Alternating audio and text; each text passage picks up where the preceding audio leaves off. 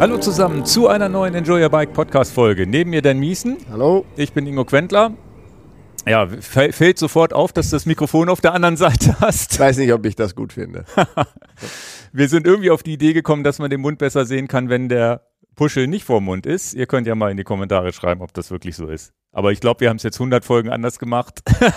ist ungewohnt. Ja, wir gucken das, mal. Ich will das auf die anderen Seite. Vielleicht, setzt, Seite vielleicht setzt das irgendwann wieder um. Mal gucken. Ähm, ja, ja, heute haben wir eine E-Mail eines Kunden bekommen, zum Anlass genommen, um so ein kleines äh, Thema nochmal aufzufrischen. Also ein kleines Hauptthema, wo es darum geht, ja, ich möchte ein Rad für alles. Äh, wie mache ich das mit Verschleiß? Was gibt es für Optionen? Wie, was mache ich mit verschiedenen Laufradsätzen und so weiter und Ketten und so weiter? Und ich glaube, dass das auch eine Auffrischung gar nicht doof ist, weil im Gegensatz zu, wir haben das sicherlich vor zwei, drei Jahren schon mal besprochen. Aber es hört, Aber ja, nicht, hört ja nicht jeder immer sind so in älteren Folgen auf. Ja, erstmal das und es sind viele, viele Dinge jetzt auch anders, als wir sie vielleicht vor zwei Jahren noch besprochen haben, weil einfach sich der Markt geändert hat. Es gibt ja. viel mehr Optionen, insbesondere bei Reifen und so weiter. Ja, also da das so ein bisschen, dann sprechen wir kurz über das äh, Zwift UCI, über die Weltmeisterschaft ob wir die gut fanden oder nicht und ob wir sie überhaupt fanden. das mit den, ob wir sie überhaupt ja. fanden, ist interessant. Ich gehe auch mal auf das Thema Zwift-Rennen ein, weil ich selber ab und zu so kleine Wettkämpfe fahre. Das ist ja vielleicht auch für den einen oder anderen interessant. Aber bevor wir losgehen, jetzt ein kurzes, ja, kleines Statement von unserem Werbepartner. Die heutige Podcast-Folge wird präsentiert von AG1 von Athletic Greens. Vielen, vielen Dank dafür. AG1, ja, was ist das Besondere? Ihr bekommt 75 Inhaltsstoffe, Vitamine, Mineralstoffe, Botanicals, Bakterienkulturen und weitere Zutaten und das alles aus echten Lebensmitteln, vegan und zuckerfrei. Das Ganze verpackt in einem Messlöffel, den ihr morgens einfach nur in Wasser auflösen müsst, schütteln und fertig ist der Shake. Tägliche Routine. Ihr seht schon, super einfach, sehr schnell zubereitet und dabei hat AG1 auch noch einen sehr angenehmen Geschmack mit einer leichten Süße. Ein wichtiger Punkt auch für mich, die Bioverfügbarkeit. Ja, die Zutaten, die natürlichen Zutaten können von eurem Körper sehr, sehr gut und sehr einfach aufgenommen werden. Ich persönlich nutze AG1 schon seit über zwei Jahren. Du hast im letzten Jahr auch damit angefangen. Ein Jahr. Und ja, ein kleiner Tipp noch, ich nutze es gar nicht immer als Shake. Ich habe das hier schon mal erwähnt, dass ich auch das über übers Müsli drüber streue oder so ähnlich. Und was ich jetzt als Neues entdeckt habe, ich äh, esse manchmal so 200 Gramm veganen Quark oder sowas oder auch mal einen Eiweißshake, den ich trinke und ich äh, nehme den Messlöffel einfach damit rein. Und das Gute ist, ich benutze halt äh, nur naturbelassene Shakes und naturbelassenen Quark. Der schmeckt ja nach nichts.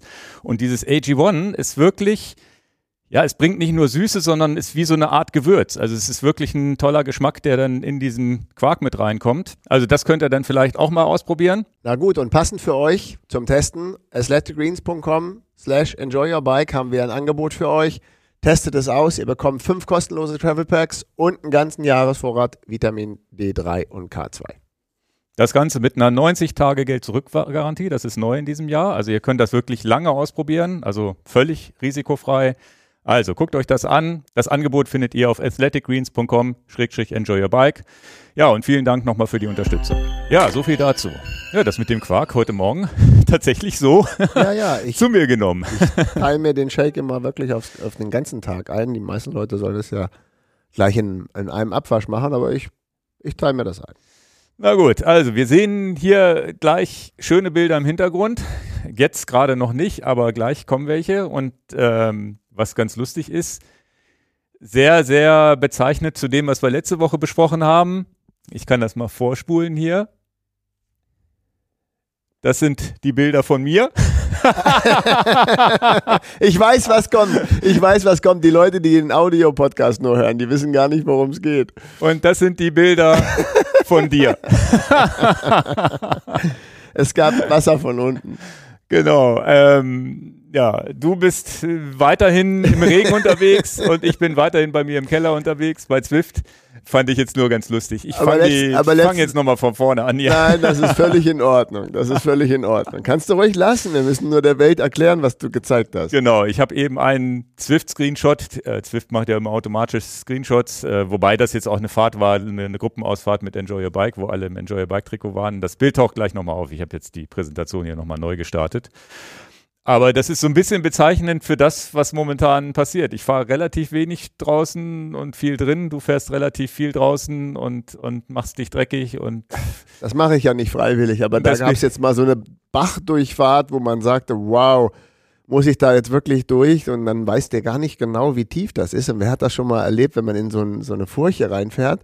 Und der Freund Janis ist vorgefahren, von daher wusste ich, wie tief es ungefähr Ach, ist. Der ist auch durchgefahren. Ja, ja, klar, der hat das, der hat das Foto gemacht. Ja, ja, genau. Irgendwer muss das Foto gemacht Aber haben. es ist ja auch schon wirklich nicht schön fürs Material, wenn Tretlager und Narben komplett weg sind. Hattet ihr keine Chance, nebenbei zu laufen oder irgendwas? Ole ist umgedreht. Ja, ja, die auch gemacht. Ich wäre ja. Leben nicht durchgefahren. Wie hat er das? Er hat einen Umweg gefahren. Er hat einen oder? Umweg gefahren. Und ich, ich wollte keinen Umweg fahren. Aber in dem Fall gab es mal keinen Regen von oben, sondern einmal so von unten dann halt. Ja, ja, auch schön. ja, aber hat man was drüber zu reden und, und äh, es genau. war trotzdem schön. Ja, wir haben jetzt mal so ein paar Bilder hier im Hintergrund gemacht. Und dadurch, dass es um Zwift geht, habe ich einfach Screenshots rausgesucht. Und du hast auch ein paar Bilder von deinem Wochenende bei Strava gehabt. Ich gesagt habe, das ist ja eigentlich ganz lustig. Das ist ja ein bisschen, äh, dass das der eine drin, der andere draußen. Ja. Das macht es visuell sehr greifbar. ähm, aber ich habe dann auch gar nichts beizusteuern zu deiner Zwift-Weltmeisterschaft, habe ich gar nichts verfolgt. Also ich wäre eigentlich ja, ich kann nur dumme Fragen stellen. Ich ja, nichts verfolgt. da kommen wir, da kommen wir gleich zu. Äh, vorher würde ich jetzt nochmal auf den Verein kommen.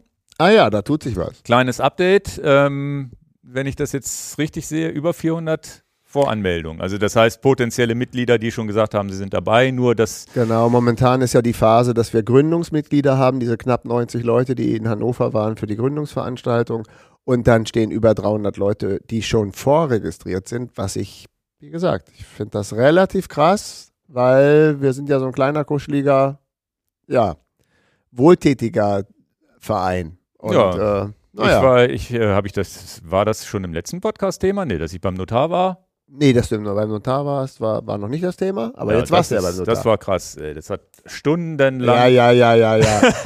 Äh, hört nicht hin, was er sagt, das ist zwei Minuten. Ja, nee, stundenlang musste ich da warten, bis ich dann dran kam und dann, dann musste das alles nochmal geprüft werden, die ganzen Unterlagen. Bla, bla, bla, bla. Nee, das ging erstaunlich schnell, da hätte ich gar nicht mit gerechnet. Reingekommen, gar nicht gewartet, eine Minute, zack, unterschreiben vor, vor, vor dem Notar und das war's. Weil von der GmbH kenne ich es noch, wenn du da irgendein Gesellschafterbeschluss wird alles vorgelesen, das war jetzt beim Verein relativ easy. Wie schnell die, die, die Bürokratie das jetzt schafft, das einzutragen, ist, da bin ich mal gespannt. Also war jetzt Montag letzte Woche. Mal gucken. Und Wir haben äh, 16. April die erste Fahrt jetzt. Das muss passen bis dahin. Ja, ist ja noch zwei, na, nicht mehr ganz zwei Monate hin. Na, hoffen wir, dass es mal hinhaut. Das Trikot, da gab es jetzt bei Discord viele Fragen. Da habe ich, glaube ich, auch eine falsche Antwort geschrieben, weil ich es nicht genau wusste, weil du das gemacht hast. Ähm, diesen Gutscheincode fürs Trikot haben, haben erstmal nur die Gründungsmitglieder bekommen, ne? Genau, weil wir auch noch nicht so viel Ware haben. Wir haben gerade gestern Nachschub bekommen, weil Größe, Trikotgröße L war schon sofort wieder ausverkauft. Dann habe ich gedacht, schickst du den über 300 Leuten, die in der Warteliste sind, auch schon einen Gutscheincode. Aber wenn du einen Gutscheincode äh, schickst und hast gar nicht genug Ware am Lager, ist auch blöd, ärgern die dich. Ähm, jetzt ist wieder Ware gekommen, die wird sicherlich jetzt die nächsten zwei, drei Tage eingebucht und äh, wenn der Podcast raus ist, vielleicht haben ja viele von euch auch schon eine E-Mail bekommen, aber nach und nach schicke ich die Gutscheincodes raus. Jeder kriegt einen Gutscheincode. Okay. Und dann haben wir ähm, vier weitere Strecken. Ja, also es läuft ziemlich gut an, dass, also das war ja auch die, die Hoffnung, dass sich Leute melden. In meinem Gebiet möchte ich eine Strecke planen. Ähm, wir haben jetzt Frankfurt dazu bekommen, Heilbronn im Süden haben wir jetzt auch was dazu bekommen. Äh, tatsächlich haben wir jemanden, der in Hannover ab Linden eine Fahrt plant. also direkt vor unserer Haustür, eine Rennradtour. Äh, ist auch schon auf der Webseite, kann man auch schon äh, mal sehen, äh, die wir gar nicht planen. Also, obwohl es Hannover ist, plant jemand anders. Finde ich auch toll. Naja, ich hoffe, dass wir dann vielleicht auch was dazu lernen. Ja, na klar, also ähm, was ich auch schön finde, ist einer, die ist noch nicht online, aber auch eine schöne Fahrt grenzüberschreitend, Deutschland, Niederlande, finde ich auch toll, mhm. freue ich mich auch drauf. Die ist noch momentan nicht, nicht fix und fertig geplant, kommt. Aber ja, wir kommen halt äh, schnell über elf Strecken jetzt schon, die wir anbieten. Und äh, München soll auch eine Strecke kommen am Chiemsee. Viele Grüße. Und ähm, ja, Es ist auch ziemlich einfach. Also er stellt eine Strecke bei Komoot, schickt mir diese Strecke einfach rüber, also dem, dem Vorstand. Naja, aber wir haben ja letztes Mal noch gesagt, mit den Guides sind wir erstmal ein bisschen vorsichtig, genau. aber. Ja, sind wir ja auch. Und ich kontaktiere, ich gucke mir an, ob die Strecke gut geplant ist. Ich rufe jeden persönlich an. Es ist jeder von den Leuten, mit denen ich mal wenigstens fünf Minuten gesprochen habe, hast du verstanden, dass du verantwortungsvoll handeln musst und dieser, diese ganze Mhm. Leier. Was habe ich sonst für eine Möglichkeit, jemanden kennenzulernen, den ich persönlich nicht kenne? Also bin ich mega oldschool unterwegs, kann lasse ich mir auch nicht die Butter vom Brot nehmen, dass ich einfach sage, mal kurz so ein Feeling dafür zu kriegen, dass er weiß, was wir mit dem Verein vorhaben und Rücksichtnahme wichtig ist und, und verantwortungsvolles Handeln. Und da habe ich ein sehr gutes Gefühl. Also tatsächlich, ähm, wir müssen ja unheimlich viel lernen, während wir den Job ausüben. Ja. Also, und ich habe jetzt auch die perfekte Lösung für die Kommunikation dadurch gefunden. Wenn ein Guide eine Strecke bei Komoot plant, dann ist das ja seine Strecke in seinem Komoot-Profil und nicht in irgendeinem anderen Komoot-Profil. Und da wir ja aus datenschutzrechtlichen Gründen keine Kontakte herstellen können und E-Mail-Adressen und Telefonnummern verknüpfen, ist es ja super. Da gibt es jetzt den Guide, nehmen wir jetzt mal Heilbronn. Ähm, dann könnt ihr ja über Komoot kontaktieren und sagen, deine Strecke finde ich cool, ich komme auch um 11 Uhr, ich freue mich schon. Oder eine Rückfrage oder was. Dann, das heißt, dafür ist ja eigentlich die Plattform Komoot. Ich will gar keine Werbung für Komoot machen, aber dafür ist es ja da. Hm. Also warum haben wir am Anfang uns einen Kopf gemacht, wie man die Leute zusammenbringt? Klar, bist du nicht bei Komoot, gibt es Schwierigkeiten zu kommunizieren, aber Da gibt es eine Direct-Message oder was? genau, nee, nicht, nicht Direktmessage, kann schon jeder lesen. Im Kommentar dann fällt. Genau. Und das ist super. Da schreibst du rein, wie ich das ja auch mache. Hey, das ist, äh, stollige Reifen wären angebracht, eine Untersetzung wäre angebracht, wir treffen uns um 11 Uhr. Und dann hat auch jemand bei meiner eigenen Strecke im Deister, habe ich einen Plan Planungsfehler gehabt. Habe ich gepennt. Also, Hm. also ich bin ja nicht unfehlbar. Und dann hat jemand da rein kommentiert und gesagt, denn hier bei dem Wegpunkt 68 zu 69, da hast du aber einen falschen Weg drin. Dann gucke ich mir meine eigene Strecke an und sage, ist ja krass, stimmt, da ist ein Planungsfehler drin. Und dann habe ich das korrigiert und dann, wie so ein Chat, ne? Und Okay, aber öffentlich. um sich zu verabreden, ist es dafür ist es ein bisschen mit Kommentarfunktion, glaube ich, zu schwierig, oder?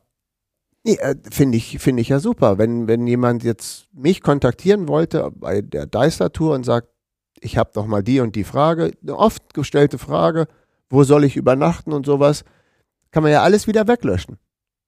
Hm. Ich finde das super.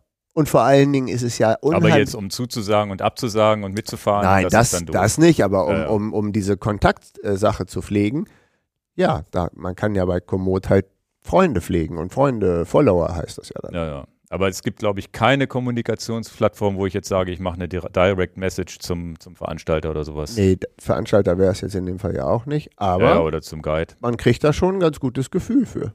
Okay. Und das finde ich ausreichend, muss ich ganz ehrlich sagen.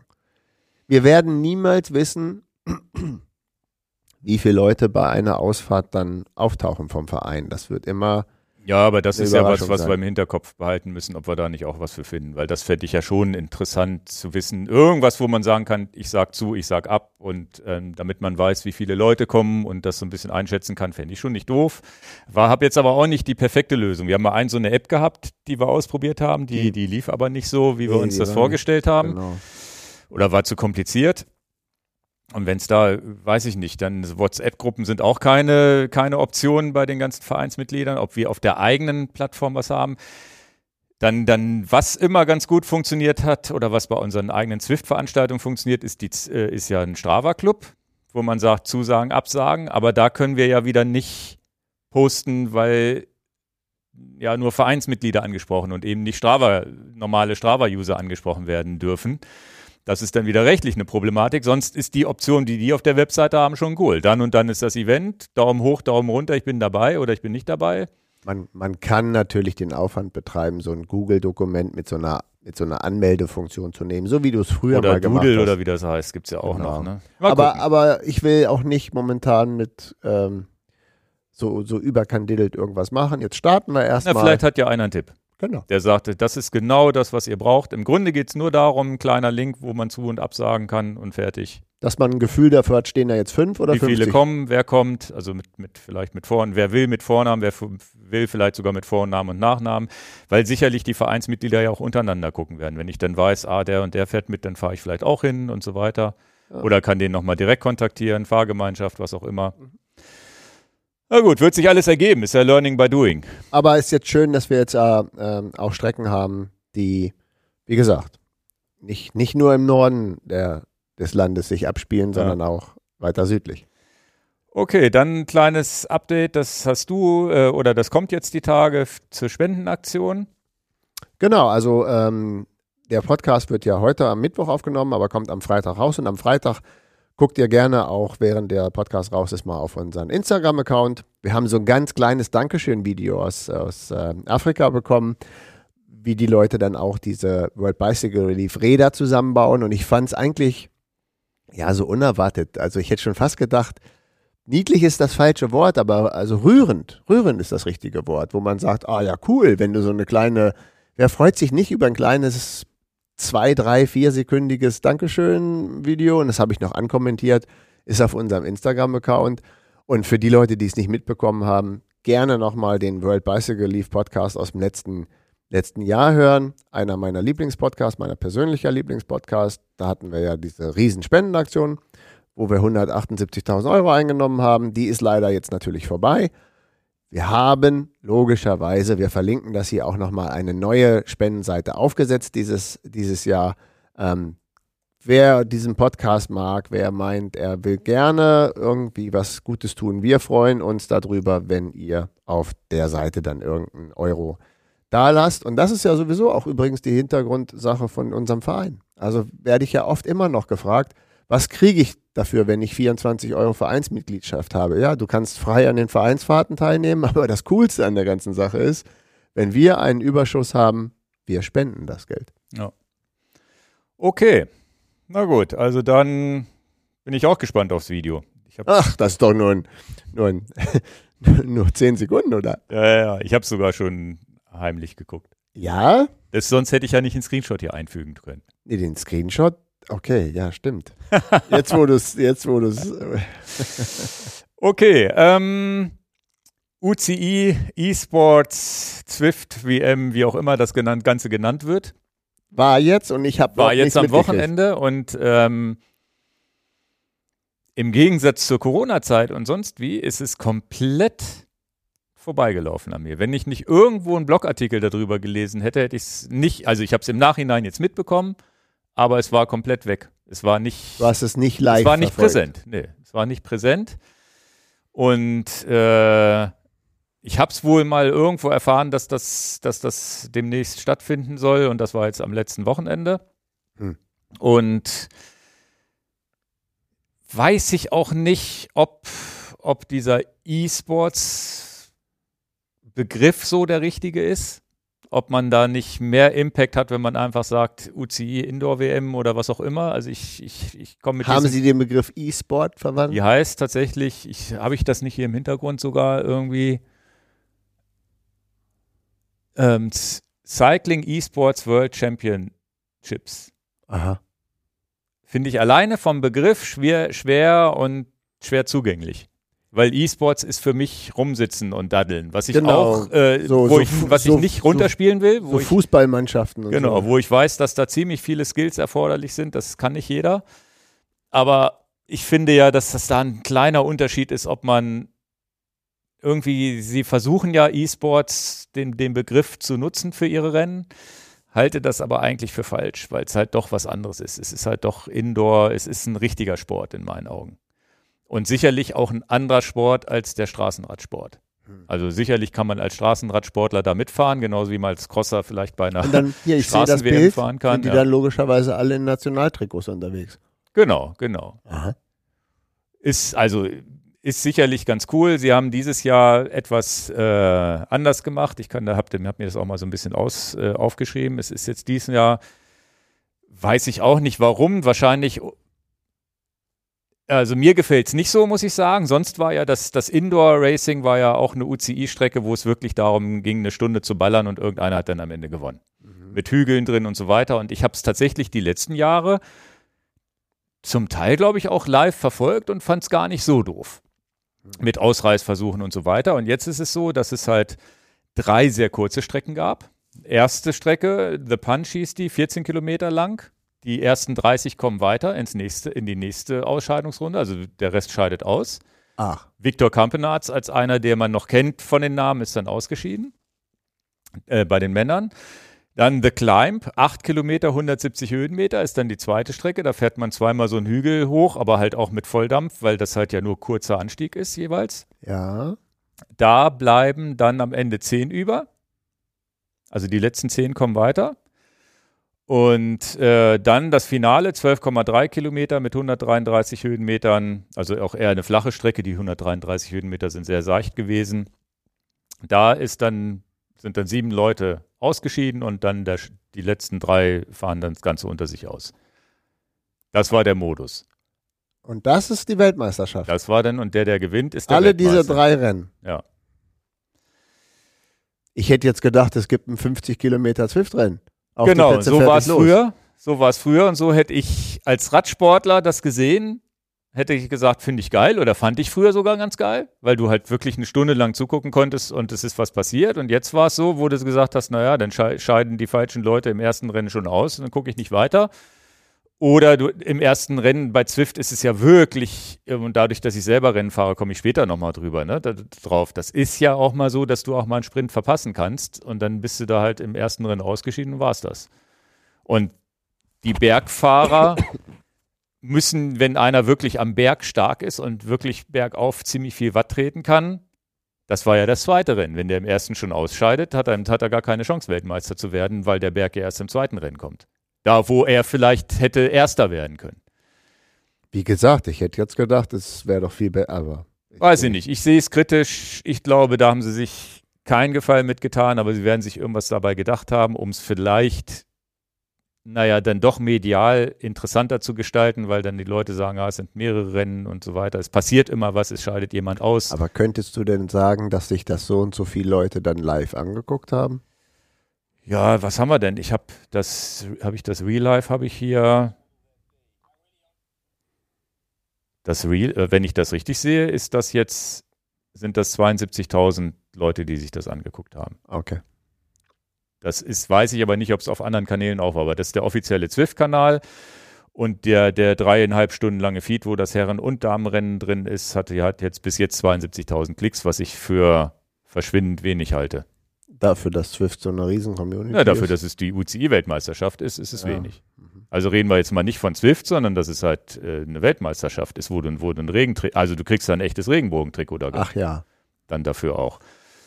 Also fand ich, fand ich ein bisschen schade, fand ich uninteressant so und ähm, vielleicht hätte man, um es spannender zu gestalten, hätte man sagen können, man, man, äh, es waren ja auch nur 50 Leute auf der Strecke oder so, glaube ich dann hätte man vielleicht lieber, wie du sagst, lieber die 50 Kilometer und sagen können, nach der Hälfte des Rennens, die, die, die überrundet oder die ausgeschieden sind, gehen raus. Und das ist bei der echten WM meines Wissens auch oft so, dass äh, wenn du, wenn du, da wird ja am Ende meistens so ein, so ein Loop gefahren und wenn du hinten aus überrundet wirst, scheidest du aus. Das ist meines Wissens bei jedem Kriterium hier auch auf, auf bei uns auf der grünen Wiese so. Mhm. Wo man sagen könnte, na gut, damit hätte man noch eine Chance, irgendwie das Rennen spannend zu gestalten. Also Ansonsten war es aus deutscher Sicht gar nicht so doof gelaufen, weil ähm, Platz 2 und 3 gehen an Deutsch, ging an Deutsche, Jason Osborne und Mark Meding.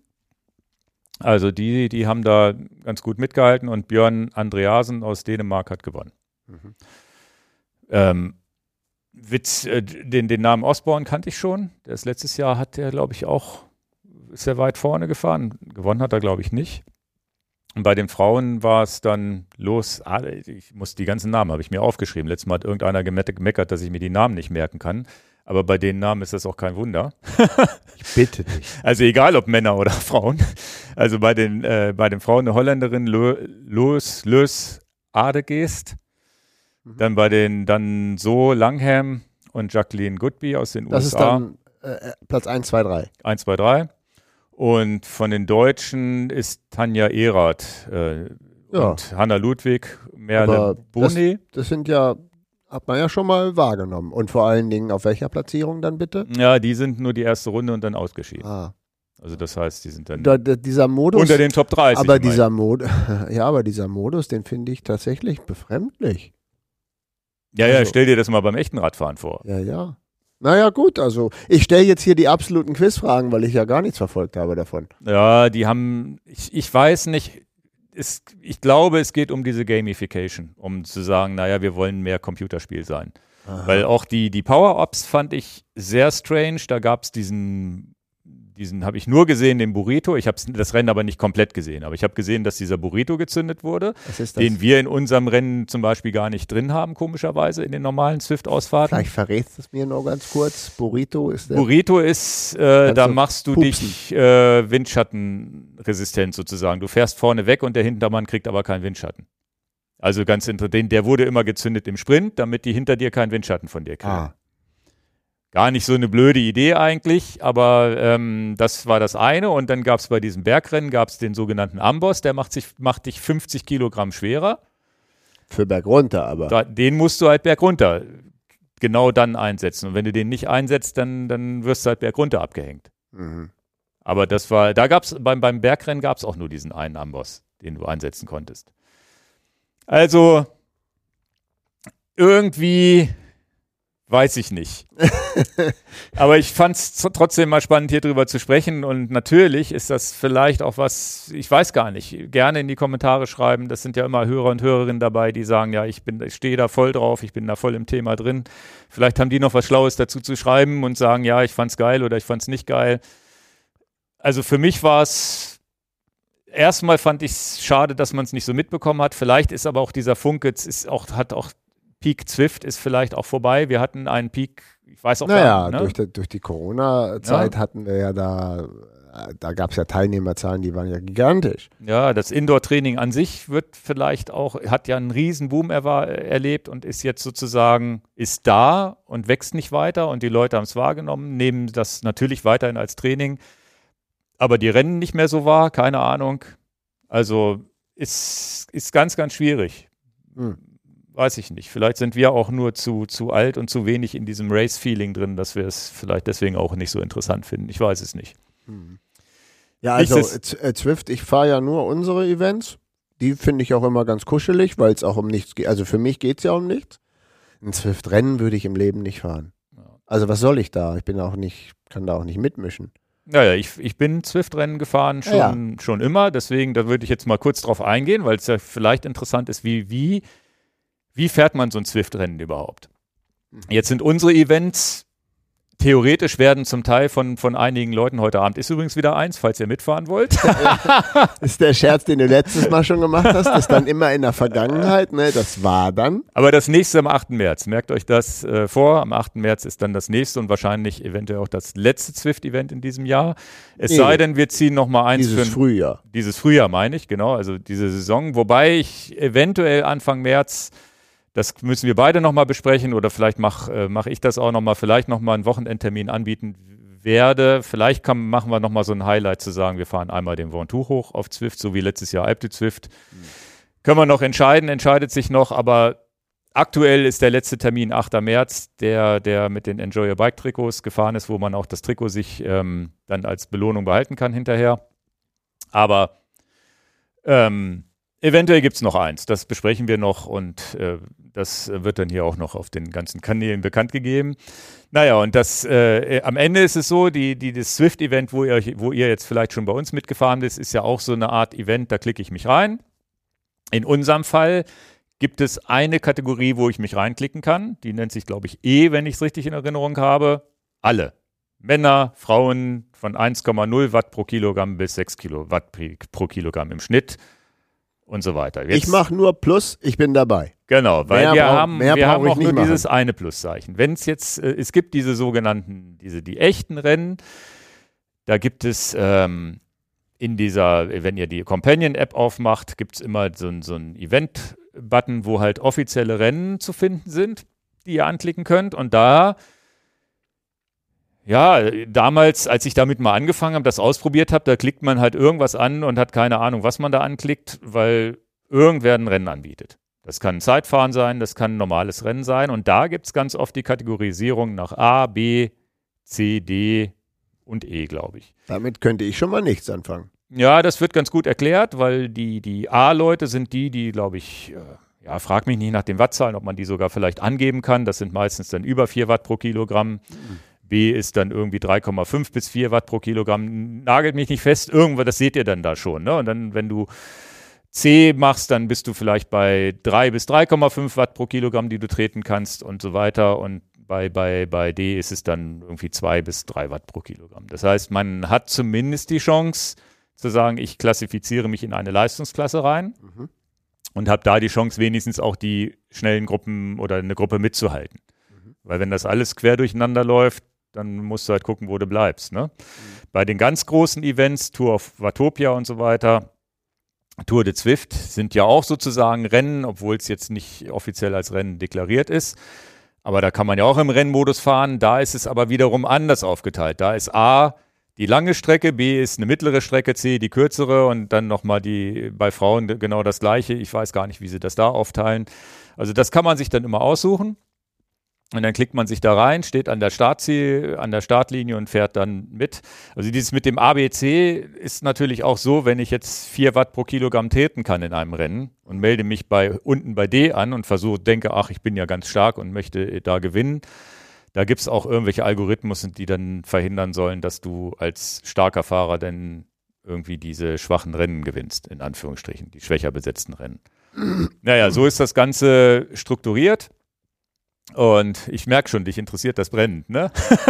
ich bin fasziniert mit, mit ähm, na, ich bin eigentlich fasziniert im Hintergrund, wo ich denke, dass warum sollten Leute da schummeln wollen, wenn sie halt starke Fahrer sind und sich absichtlich im in der schwächersten Gruppe anmelden, um dann das Rennen zu gewinnen. Das ist mir ziemlich fremd und nicht, dass es mich nicht interessiert, aber wo ich immer denke, ja, ist das nicht ein Klassiker von E-Sport? Weil auf der Straße würde es das so nicht geben.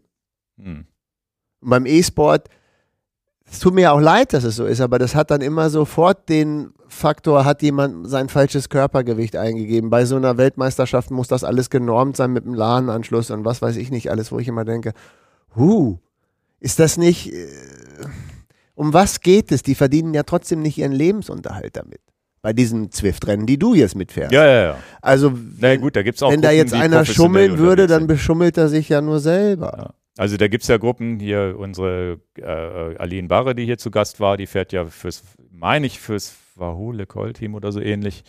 Die ist da sehr aktiv. Und die also fährt viele dann, Grüße gehen raus. Ich meine aber, das sind auch geschlossene Rennen, wo nicht jedermann einfach sich reinklicken kann. Da geht es richtig darum, mit Bundesliga-Fahrerinnen oder Fahrern dann gemeinsam das Rennen zu bestreiten und zu gewinnen.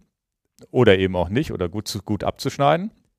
Wenn du mich fragen würdest, was finde ich denn wirklich spannend, ich will dir da auch nicht zu nahe treten, aber Talente erkennen über Zwift, das finde ich spannend. Dass Leute praktisch entdeckt wurden, weil sie bei Zwift starke Fahrerinnen, starke Fahrer geworden sind und dadurch für den echten Radsport, ja, wie nennt man das, Talentsuche äh, gefunden wurden. Das finde ich ganz baff. Ja. Dass du praktisch am Arsch der Welt in Australien irgendwo ein starker äh, Radfahrerin oder Radfahrer bist und dann aber entdeckt wirst von den großen Teams und sagst, ja Mensch, da ja, aber das waren, glaube ich, richtige, das waren doch richtig so Camps, so nach dem Motto, wo dann über eine längere Zeit beobachtet wurde und ich, Swift Academy, glaube ich. Genau, der, der, Begriff ist mir nicht eingefallen. Ja. Genau, aber sowas finde ich spannend. Diese Hobbyrennen, wo du dann mitfährst, also ich verstehe das, aber naja, dieser, dieser Schummelgedanke ist ja, da wird doch auch nichts überprüft, wenn da einer 60 Kilo statt 100 eingibt. Körpergewicht. Ja, ja, also es wird schon irgendwie, ich glaube, man jetzt mittlerweile ist ein Pulsmesser required, also dass Echt? sie da zum bisschen, bisschen gucken. Ich kann auch gleich mal drauf eingehen, ich fahre ja bei so einer Serie mit, die geschlossen ist, wo nicht jedermann mitmachen kann. Was heißt nicht jedermann mitmachen, wenn ich das morgen will? Ich habe doch einen Swift-Account. Ja, aber das ist so wie unser Event. Ohne den Link kannst du dich da nicht anmelden. Okay. Na, also es gibt Rennen, das ist so wahrscheinlich genauso wie bei Aline Barre. Ist es so, bei, in, in dem Fall, wo ich mitfahre, das nennt sich ZDS. Race Series, da sind auch nicht viele Leute drin, so 200 Leute oder sowas. Da, da, da fährt meines Wissens die Radbundesliga drin. und die ganzen Triathlonvereine.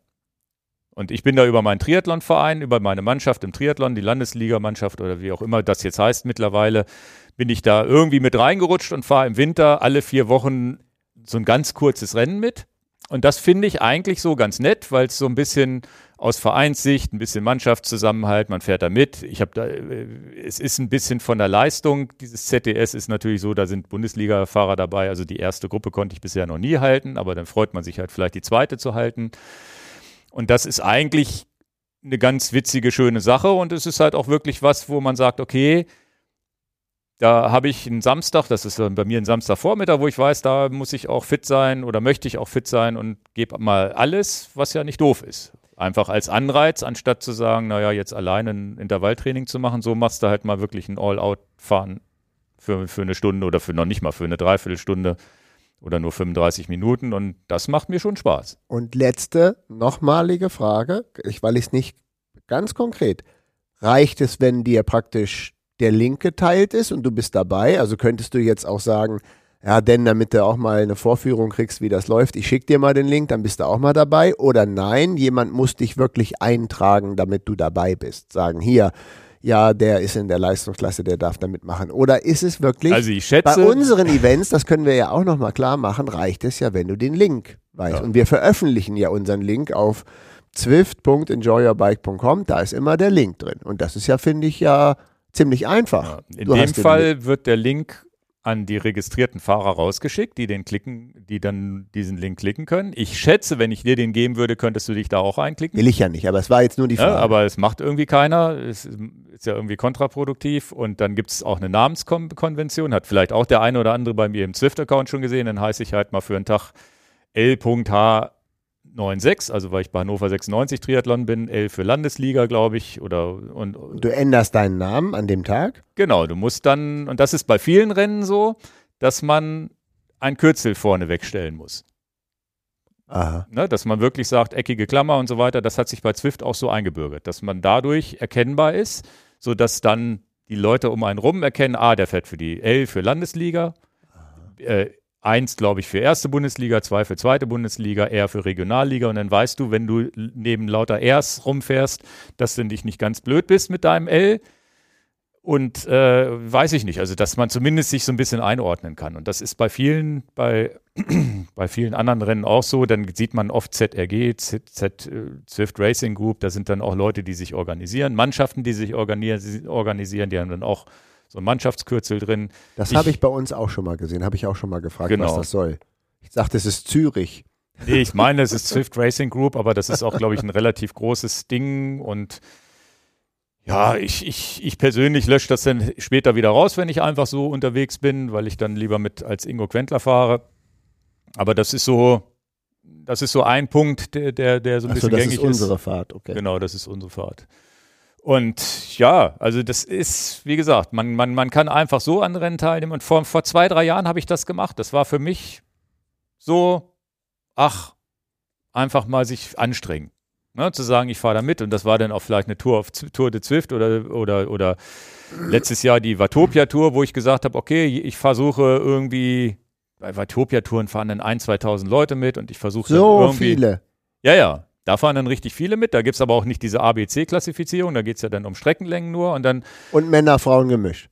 Weiß ich gar nicht. Bei der Tour de Swift weiß ich gar nicht, ob die gemischt sind oder separat war. Bin ich mir nicht sicher. Aber das ist, kann man alles so festlegen als jemand, der so ein Rennen organisiert. Und ja, dann hat man irgendwann so ein Gefühl dafür, na gut, Top 100 kann ich vielleicht schaffen oder Top 500 kann ich schaffen, was auch immer. Und dann versucht man da irgendwo eine Gruppe zu finden, da mitzufahren und strengt sich vielleicht ein bisschen mehr an, als wenn man alleine rumgegurkt wäre. Und hat vielleicht tatsächlich auch so ein bisschen dieses Gefühl wie so ein Jedermann-Rennen oder wie so eine RTF.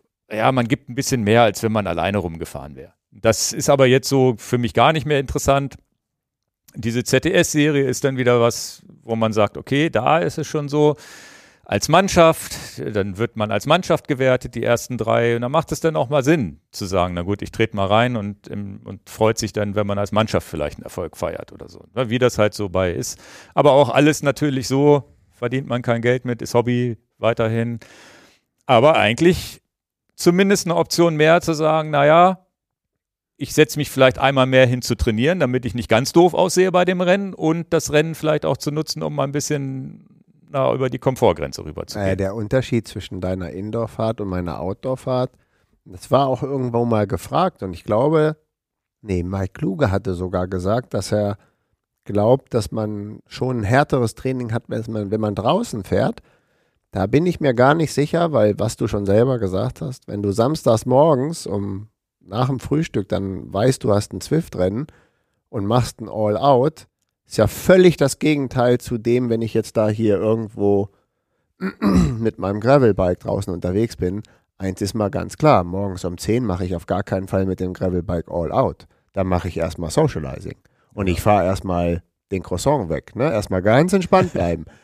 naja, aber es ist ja von der Härte, ähm, glaube ich ja schon, ich bin da ja nicht, aber ich glaube ja schon, wenn man sich über drei Monate möglichst schnell, möglichst krass verbessern will, dann führt der Weg von dem Trainingsprogramm an so einem Indoor-Trainer, ich würde ja schon fast sagen, auch wenn ich es nicht mache, nicht mehr vorbei.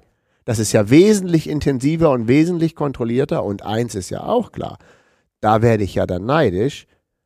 Erreichst du in deiner Stunde, die du morgens von 10 bis 11 hast, in einer Stunde am Ende des Tages den gleichen Kalorienverbrauch, den ich in fünf Stunden bei kalten, bei, bei kalten Temperaturen habe, ist ja schon krass.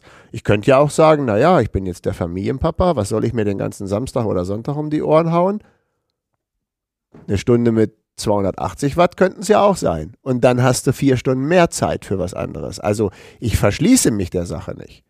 Ja, also es ist, dieses Indoor-Training ist ja immer ein bisschen kürzer und intensiver. Ich, ich mache ja jetzt momentan auch viel mit diesen Enduko-Trainingsplänen. Das heißt, für mich ist Indoor-Training entweder eine Regenerationseinheit, wo ich halt meine, meine, meine Wattzahl im, mit, mit Puls 120 fahre, oder eben halt ein blödes Intervalltraining, wo ich hinterher vom Rad steige und denke, was war das denn? Also das habe ich auch schon erlebt. Ne? VO2 Max ist, also dieser Max ist nicht der beste Freund von mir, aber hinterher schon, aber währenddessen nicht. Ja, aber das hast du ja auch, wenn du Leichtathletik auf der, wenn, wenn du auf der genau, Bahn das läufst. Ist Laufen das ist, auf der Bahn. Da kriegst du ist, schlechte Laune und nachher ja. war es dann aber geil. Ja, es war, ist, also mir macht es ja Bock dieses Jahr. Deswegen ja. ist ja dieser Unterschied, dass ich momentan da auch relativen Bock drauf habe. Diese Rennen sehe ich ein bisschen dahingehend kritisch. Ich mache das jetzt. Ich habe aber auch bei, bei Enduko eingetragen, an dem und dem Tag ist ein Rennen, damit ich nicht mich überbelaste und ins Übertraining gehe. Ich habe schon Jahre gehabt, wo ich da wo das neu war mit diesen Rennen und wo ich dann dachte, das ist ja geil. Und, dann, und auch letztes Jahr die Tour auf Watopia. Fahre mal alle zwei, drei Tage so ein Ding mit, mit 250, 300 Watt. Ja, hast du vielleicht ein bisschen wenig Recovery. Und danach, dann hast du aber auch drei Tage keinen Bock mehr Sport zu machen danach. Und das ist wirklich etwas, wovor ich hier auch nochmal in aller Form warnen müsse. Wenn ihr da Bock drauf habt, ich bin ja der Meinung, so zumindest in unserem Hobbybereich, vielleicht alle drei, vier Wochen muss da reichen. Wenn ich jetzt voll im Saft stehe und Rennfahrer bin, lache ich darüber. Jede Woche kann ich so ein Rennen fahren. Ne? Aber ich glaube, in unserem Alter und so weiter und in unserem Fitnessgrad, seid da vorsichtig. Da haben sich auch viele schon in den Burnout reingefahren. Ja, also das ist so die, die Gefahr, die, wir, die man bei sowas haben kann. Dass man wirklich sagt, okay.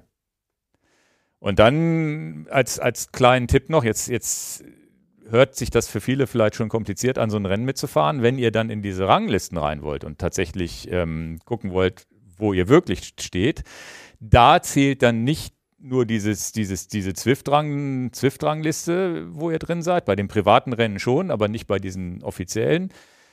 Dann musst du dich halt noch bei zwiftpower.com anmelden und da einen Account anlegen. Was ist das?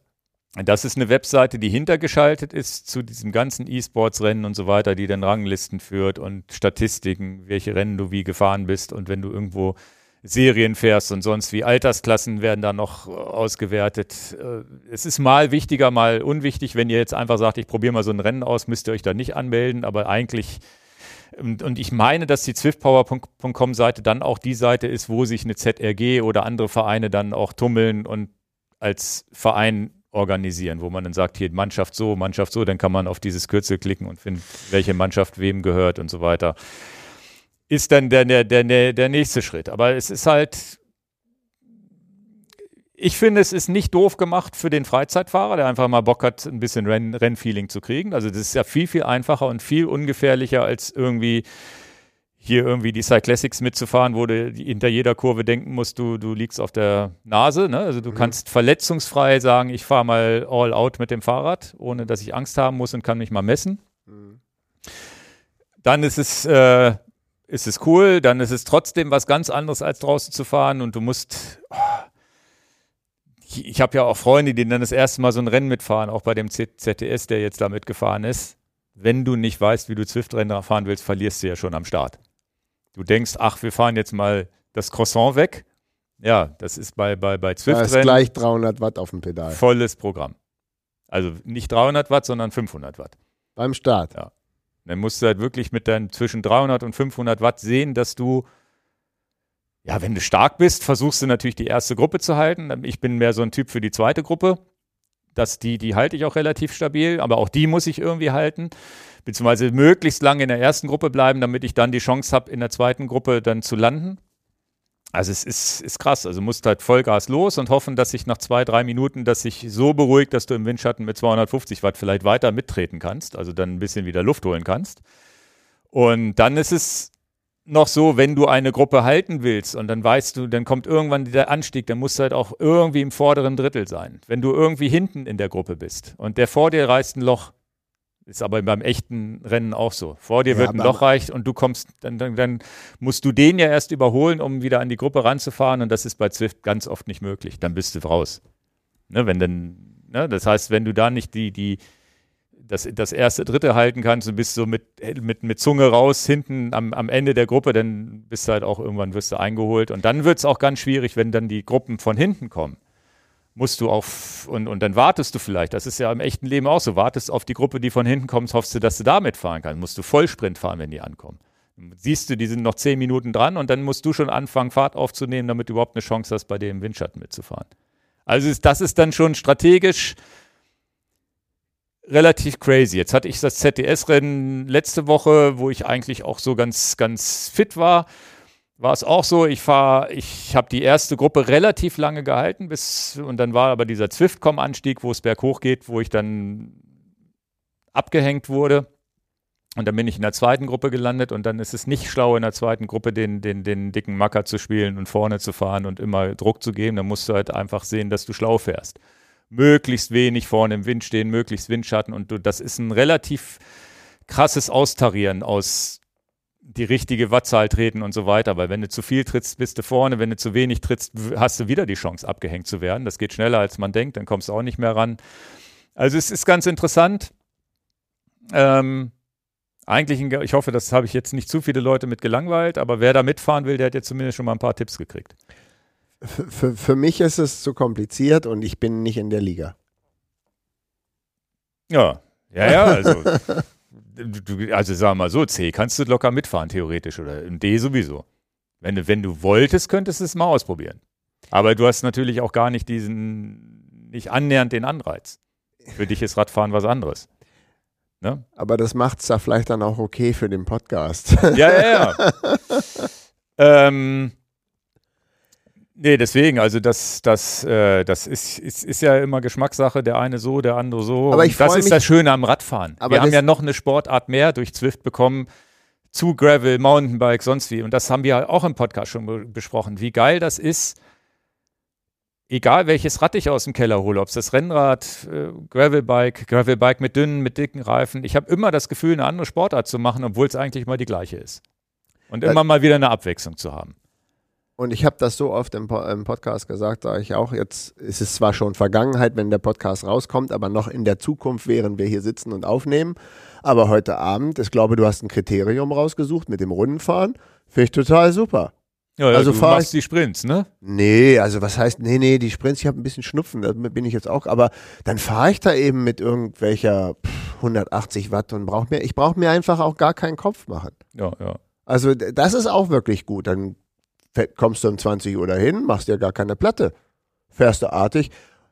Klar könnte ich dann sicherlich auch mal völlig aus der Komfortzone rauskommen und mal eine Runde. Ach, den einen oder anderen Tag hattest du auch schon mal, wo du genau. gesagt hast, heute trete ich mal rein. Und das habe ich auch gehabt. Manchmal fahre ich da gemütlich Genau, mit aber ich brauche mir jetzt überhaupt nicht ein nervöses Gedankenspiel haben hier, während wir den Podcast aufnehmen. Oh, heute Abend, da muss ich aber zeigen, wo der Haken ist. Brauche ich doch gar nicht. Es nee. geht doch um nichts. Naja. Sehr schön. Na gut, dann kommen wir zu unserem Hauptthema sozusagen. äh, und zwar aufgrund einer Kundenfrage von Alexander aus Berlin. Ja, ist doch mal Und manchmal ist so ein, also es kommt ja selten vor, manchmal ist da so eine E-Mail, wo man sagt, oh, die jetzt zu beantworten, wird mir zu lang. Nehmen wir sie im Podcast Und dann rein. habe ich gedacht, okay, das ist eigentlich gar nicht doof für einen Podcast. Und dann darüber hinaus ist das vielleicht auch ein Thema, was man mal wieder ansprechen kann. Also viele Grüße nach Berlin an Alexander. Ähm, ja, ich habe jetzt nicht die gesamte E-Mail, die war ein bisschen länger. Ich habe mal so ein paar Fragen hier rausnotiert, die für ihn wichtig waren. Wie nutze ich effizient mehrere Laufradsätze? Also am Rande vielleicht mal, können wir ja glaube ich so sagen, er hat es da geschrieben, er ist Student, hat ein, ein Bike mit vier Laufradsätzen. Genau. Und ähm, ja, da ist halt die Frage, die Hauptkernfrage, wie nutze ich effizient meine vielen Laufradsätze, auch was den Verschleiß und so weiter angeht. Er hat einen sportlichen Gravelwagen-Rahmen, hat jetzt gar nicht geschrieben was, aber den nutzt er für, sowohl für lange Bikepacking-Reisen, schnelle Rennradtouren und auch Cyclocross-Rennen. Aber Rennfahrer, er ist Rennfahrer. Ne? Also ist auch äh, jetzt nicht nur der Freizeitfahrer. Ein, Reif, ein Laufradsatz mit äh, 25 mm Rennrad-Slicks, Clincher mit Latexschläuchen, 18 mm Maulweite, also wirklich was Klassisches. Dann ein 40 mm Gravel und Bikepacking, Tubeless, 24 mm Laufweite. Weite. und äh, zwei Cyclocross-Laufräder. Ähm, einen für trockene, einen für nasse Bedingungen. Was auch schon 22 krass ist. Millimeter. Ja, also das heißt, er nutzt also für ihn ist Cross dann schon auch nicht hier Cross-Freizeit-Cross, sondern wenn du da schon für trocken und nass Dann hat man, ist man schon sehr speziell unterwegs. unter, unter, unter einem Bar durch die Gegend fährt. Ich weiß gar nicht, er hat jetzt nicht geschrieben, ob es Aber das erste, mit was Maulweite, das bedeutet zumindest fährt er kein Schlauchreifen im Cross. Alles, ähm, alles DT Swiss Laufräder, hier steht's. Und GRX Zweifachkomponenten. Das, das Erstaunliche ist ja erstmal, ist, äh, wo du vorhin sagtest, wie schön das ist, dass wir mit dem Indoor-Bike auch ein, in Anführungsstrichen, Bike dazu bekommen haben, wie schön das ist, dass wir dank der Scheibenbremse und den Rahmen, die wir heute haben, sagen, also dass er ja auch als Kunde und ihr, wenn ihr jetzt dem, dem Podcast zuhört, auch sagen könnt, ja, wie cool das eigentlich ist, das müssen wir uns nochmal auf der Zunge zergehen lassen. Wir haben einen sportiven Rahmen und von Bikepacking bis zu Cyclocross-Rennen machen wir das mit dem Rahmen. Das ist ja unvorstellbar. Früher gab es dieses schöne Reiserad mit vorn und hinten bepackten Ort Ortliebtaschen am Lowrider und etc. Damit fährst du doch kein Rennen. Also die Möglichkeit war dir ja gar nicht, das, das war definitiv das eine das Reiserad und das andere das Cyclocross Sportrad. Geschweige denn Rennrad auch. Ne? Und dass man mit dem einen Rahmen vier Sachen abhandeln kann, ist ja unser Dauerthema, Ingo, was uns eigentlich die letzten fünf Jahre begleitet, seitdem wir irgendwie mal gesagt haben, Mensch, ist eigentlich gar nicht so doof, so ein Gravel zu nehmen, wo ich ja auch sage, mache ich da Rennradlaufräder rein, habe ich ein Ja. Rennrad. Und Ja, deswegen was- ist es eine schöne Auffrischung. Genau, und was ganz interessant ist, ist hier ja dieses Competitive-Thema, was wir gar nicht haben. Wir haben ja eher so, so freizeitmäßig, ich fahre Ja. mal Stilfzer auch mit Rennradlaufradsätzen hoch und fahre dann nebenan mit meinem Mountainbike-Laufradsatz ein bisschen die Genau. Trails. Aber er hat diesen Anspruch. Genau. Und das äh, ist, ist definitiv interessant.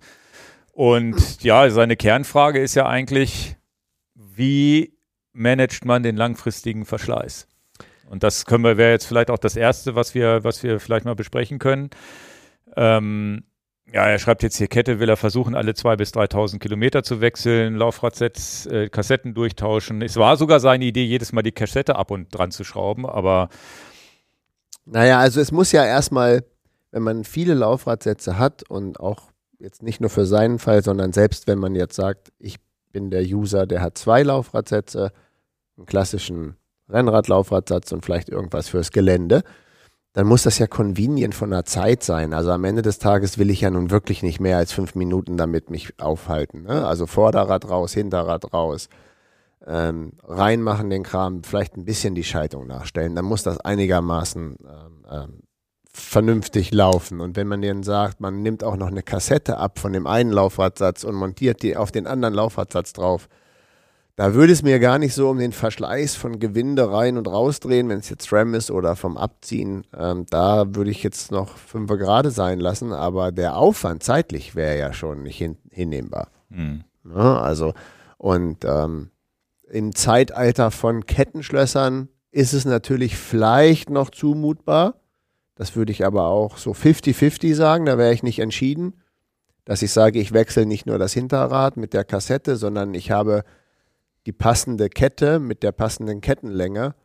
Das, da schlage ich dann zwei Fliegen mit einer Klappe, dass ich sage, okay, ich weiß, wie ich das machen kann, mit einem Kettenschloss aufmachen und schnell wieder, wieder zuschließen. Ich muss ja nicht nieten. Das, den Weg würde ich vielleicht noch gehen, weil eine Kette aufspleißen und wieder mit dem Kettenschloss zumachen, wenn du das geübt hast, ist das auch wirklich nur die Minute äh, und dann fertig vorbereitet hast. Das wäre, in meiner Welt wäre das schon der, der Idealzustand. Aber doch nur notwendig, wenn ich unterschiedliche Ketten fahre. Äh, also unterschiedliche Ritzel, also genau, äh, aber jetzt Übersetzung. nehm, nehmen wir mal an, das ist natürlich bei vielen Leuten der Fall. Du hast eine härtere mit, mit, mit, mit weniger großen Ritzel Kassette für Rennrad und dann hast du vielleicht für bergige Touren halt so eine, wir nennen das ja immer Pizzateller, ne? Da musst du dann vielleicht die längere Kette haben. Aber vom Verschleiß her, Kette und Ritzel gleichzeitig zu wechseln, das wäre schon sehr, sehr wünschenswert, wenn er den Weg gehen will. Definitiv. Ähm, und auch wenn er die gleiche Übersetzung fährt. Auch wenn er die gleiche Übersetzung Einfach fährt. damit die Kette zum Ritzelpaket genau, passt. Genau, genau. Weil die Schwierigkeit, die man natürlich hat, ist, ähm, dass die, die Kette hat dann, keine Ahnung, irgendwann mal 3000 Kilometer runter, aber verteilt auf die ganzen Ritzel. Dann wechselst du die Kette wieder. Das, das kann man machen. Also rechtzeitig die Kette fahren, bloß nicht 3000 Kilometer auf die Kette machen, wäre dann meine Antwort, meine Empfehlung. Also eher bei 2000 oder wie auch immer und immer regelmäßig Schieblehre Immer- rein. Ne? genau, dass die bei 0,7 Prozent äh, Verschleiß schon gewechselt wird und nicht, und nicht klassische Kettenmesslehren haben 0,7 oder 1 Prozent, dann schon bei 0,7 sofort sagen, neue Kette drauf. Ist ja meistens auch nicht der Riesenkostenfaktor, aber gerne, auch weil das jetzt ja die E-Mail war und auch der Tipp, wer das sich zeitlich erlauben kann, gerne Ritzel mit Kette wechseln, aber Kettenblätter bitte nicht. Kettenblätter haben einen sehr geringen Verschleiß. Hm. Also da muss man sagen, es, es, es leidet vorwiegend das hintere Ritzel, aber nicht die vorderen Kettenblätter. Und du machst das auch immer so, dass du deine Kette wechselst. so wie, Wie ich. wie gesagt, das Problem, was wir haben, und deswegen ist es ja auch ähm, äh, ein ehrlicher Podcast hier. Früher haben wir immer super propagiert, wie wir natürlich auch Laufräder hin und her getauscht haben. Und es wäre aber jetzt auch, auch äh, wir, wir wollen hier ja nicht lügen. Mittlerweile ist es dann irgendwann mal so, dass man sagt, ach ja, vielleicht kaufe ich ja nochmal ein zweites Gravelbike. Äh, bei mir ist es tatsächlich dazu nicht gekommen. Ich bin wieder zurück von zwei Gravelbikes auf ein Gravelbike, weil ich ja fast nur noch im Gelände fahre und damit wenig Straße fahre. Das ist ja einfach nur die Faulheit und die Bequemlichkeit. Ja, ich persönlich hätte auch keine Lust, die Kette zu wechseln. Also für Genau. mich ist es so, Genau. alle Laufräder müssen das gleiche Ritzelpaket haben, damit ich nicht irgendwo Probleme habe mit äh, Schalten und so weiter und, und Kettenlänge und dann bleibt die Kette auch. Und dann aber auch wirklich, da bin ich dann schon so, dass ich immer gucke, na gut, sobald die Kette anfängt, ein bisschen zu verschleißen, würde ich es auch eher, würde ich nicht warten, bis das Messwerkzeug reinfällt. Genau, genau. Ja, sehr guter Punkt. Ja. Ja. Also da müssen wir schon so ehrlich sein, da sind wir natürlich faule Säcke. Ja, Also zumindest sage ich es mal über mich. Ja. ja, aber es ist schon so, bei den Vierlaufradsätzen sich zu überlegen, den Verschleiß und so weiter. Jetzt weiß ich nicht, hat er nicht geschrieben, ob er überall das gleiche Ritzelpaket fährt. Aber könnte ich mir vorstellen, wenn er so gut drauf ist, dass er beim Crossrennen und Rennrad definitiv, weiß ich nicht. Oder fährt man beim Cross, fährt man eigentlich auch ein bisschen kleinere Wie gesagt, ne? weiß ich ähm, nicht. Wenn die Kassetten nah beieinander sind mit nur zwei oder drei zehn Sprünge, ist das schon d'accord. Aber nicht, dass du dann im Gelände einen 34er Ritzel hast und auf dem Rennrad einen 25er, da wäre der Sprung schon ganz schön. Ja. Nee, Aber eine sehr gute Frage und bringt uns halt wieder, in, also mich bringt das so ein bisschen in die Gedankenwelt, was wir total abgefeiert haben, schon vor vielen, vielen Jahren, bevor überhaupt, eigentlich noch viel länger als fünf Jahre. Äh, ich würde schon fast sagen sieben, acht Jahre eher her, wo wir sagen, Mensch, diese Gravel-Sache, das könnte was werden, was uns überrascht. Oder nennen wir es doch eigentlich gar nicht Gravel, sondern Rahmen, die viel Möglichkeiten bieten, unterschiedliche Reifenbreiten zu fahren. Ich habe eigentlich auch schon satt, das immer alles Gravel zu nennen und Gravel zu nennen. Nennen wir einfach, dass die Rahmen Platz bieten. Für Ja. was auch immer du reinmachst. Und jetzt haben, hat sich dieser Begriff so eingebürgert, aber irgendwann wird man dem ja auch schon überdrüssig. Also ist ja mit vielen Dingen im Leben so. Aber Ja, und wir haben es ja auch mit, mit, mit Mike Kluge schon besprochen. Ja, die Erfindung der Scheibenbremse hat das alles möglich gemacht. Wir haben kein Problem mehr mit den Reifenbreiten, weil die Bremse ist davon losgelöst. Und früher war das nicht so. Was sind denn so die, die hauptsächlichen Optionen oder die, die meistgekauften Optionen oder überhaupt die, die Optionen, die man so, so macht bei mehreren Laufradsätzen? Jetzt haben wir hier gesehen zwei Crosslaufradsätze, ein richtig Rennrad, ein, ein Bikepacking. Da war jetzt 650B gar nicht dabei. Genau. Tatsächlich in meinen Augen relativer Sonderfall, den wir bei uns so, glaube ich, als Kunden noch nicht großartig hatten. Höchstens vielleicht mal mit einem Crosser-Laufradsatz, aber dass es so spezialisiert war, haben wir so, habe ich so noch nicht gesehen.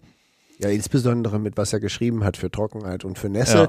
Da ist man dann schon sehr ambitioniert. Und was gibt es denn da noch so für, für, für Ideen, so, so, wenn man jetzt mal so die Top 5 Ideen, was wir so an Kunden ausliefern oder selber fahren, ja, die, die, da interessant sein können. Ja, die, die, die Top-Ideen nehmen wir jetzt mal, was sind die sinnvollsten drei Laufradsätze, wenn das Thema hier irgendwie heißt, was wir ja auch schon oft aufgenommen haben, ein Fahrrad für alles, dann will ich ja gerne auch mal ein Fahrrad haben, mit dem ich einen Commute machen kann, zur Arbeit komme und es als ganz normales, in Anführungsstrichen, nicht Sportgerät, sondern als Fortbewegungsgerät nehmen da, ja, das sehe ich schon als Sonderfall. Das siehst du schon als Sonderfall, ja. siehst, da sind wir schon nicht einer Meinung. Aber ich würde sagen, gerne das ganz klassische Rennrad-Setup, wo sich natürlich schon, da sehe ich ja immer manchmal YouTube-Kommentare, warum redet ihr immer noch über 25 mm breite Rennradreifen? Das ist doch Geschichte, ja. Und dann gibt es die andere Fraktion, die sagt, um Gottes Willen, die werden ja immer breiter, die Rennradreifen dann sagen wir meinetwegen heute hier 2023, was sich schon so eingebürgert hat, 28 mm Rennrad ist doch schon normal. Wie gesagt. Ja, ich würde sagen 50, 50, 25 bis 28 ist schon über 8, also für einen echten Rennfahrer über 28 sehe ich da aber auch nicht unbedingt. Genau, aber wenn du nicht jetzt Marathon ja gemütlich Fahrer komm, bist. Ist doch wurscht eigentlich, ob 25 oder 28 oder sogar 30 oder meinetwegen auch nochmal runtergehen auf 23. Es ist halt der klassische Rennradlaufradsatz wo sich da jeder so seine Rennradbreite raussucht, die da irgendwo. Aber wir wollen wir können wir es nicht mal nach, nach Menschen äh, klassifizieren oder nach Ansprüchen? Wir haben jetzt den einen Competitive Cross Rennradfahren plus ein bisschen Gravel, schön. Wollte ich ja. Vielleicht Gravel-Rennen. So, jetzt hattest du den die drei. Ja dein, An, dein Ansatzpunkt war ja jemand, der commutet und trotzdem ein Gravelbike und damit auch Sport machen will. Ich hätte die drei Sachen gesagt und dann kann sich doch jeder in eine von den Kategorien reinsuchen. Das wäre mhm. meine Vorgehensweise. A, du hast ein Fortbewegungsmittel, ein ganz normales Fahrrad, machst du halt einen 28 Zoll Aufradsatz rein und machst, keine Ahnung, pannensichere Commuting-Reifen rein. So ein klassischer Schwalbe-Marathon oder you name it, was auch immer man da drauf machen will. Ja, Four Seasons. Gibt jetzt von Conti auch, glaube genau, ich. Genau, gibt es ja auch. Dann gibt es die Fraktion, die gerne sagt, ja, ich hätte aber auch gerne den Rennradersatz. Das ist dann der klassische Rennradlaufradsatz mit Reifenbreiten irgendwie 25, 28. Bitte keine Kommentare oder E-Mails. Ne? Irgendwas man sich so ausdenkt, was, was, was die Rennradbreite sein soll. Und dann gibt es die Fraktion, die sagt, naja, aber ich habe gar kein richtiges Mountainbike, ich brauche auch kein Mountainbike mit Federgabel, weil ich keine Drops mache und Sprünge mache und so, aber ich würde gerne im Wald fahren. Dann ist das ja entweder das klassische, wir feiern das ja ab, 650B mit breiten Mountainbike-Reifen oder eben gibt ja auch 700C mit 40, 44 mm stolligen Reifen.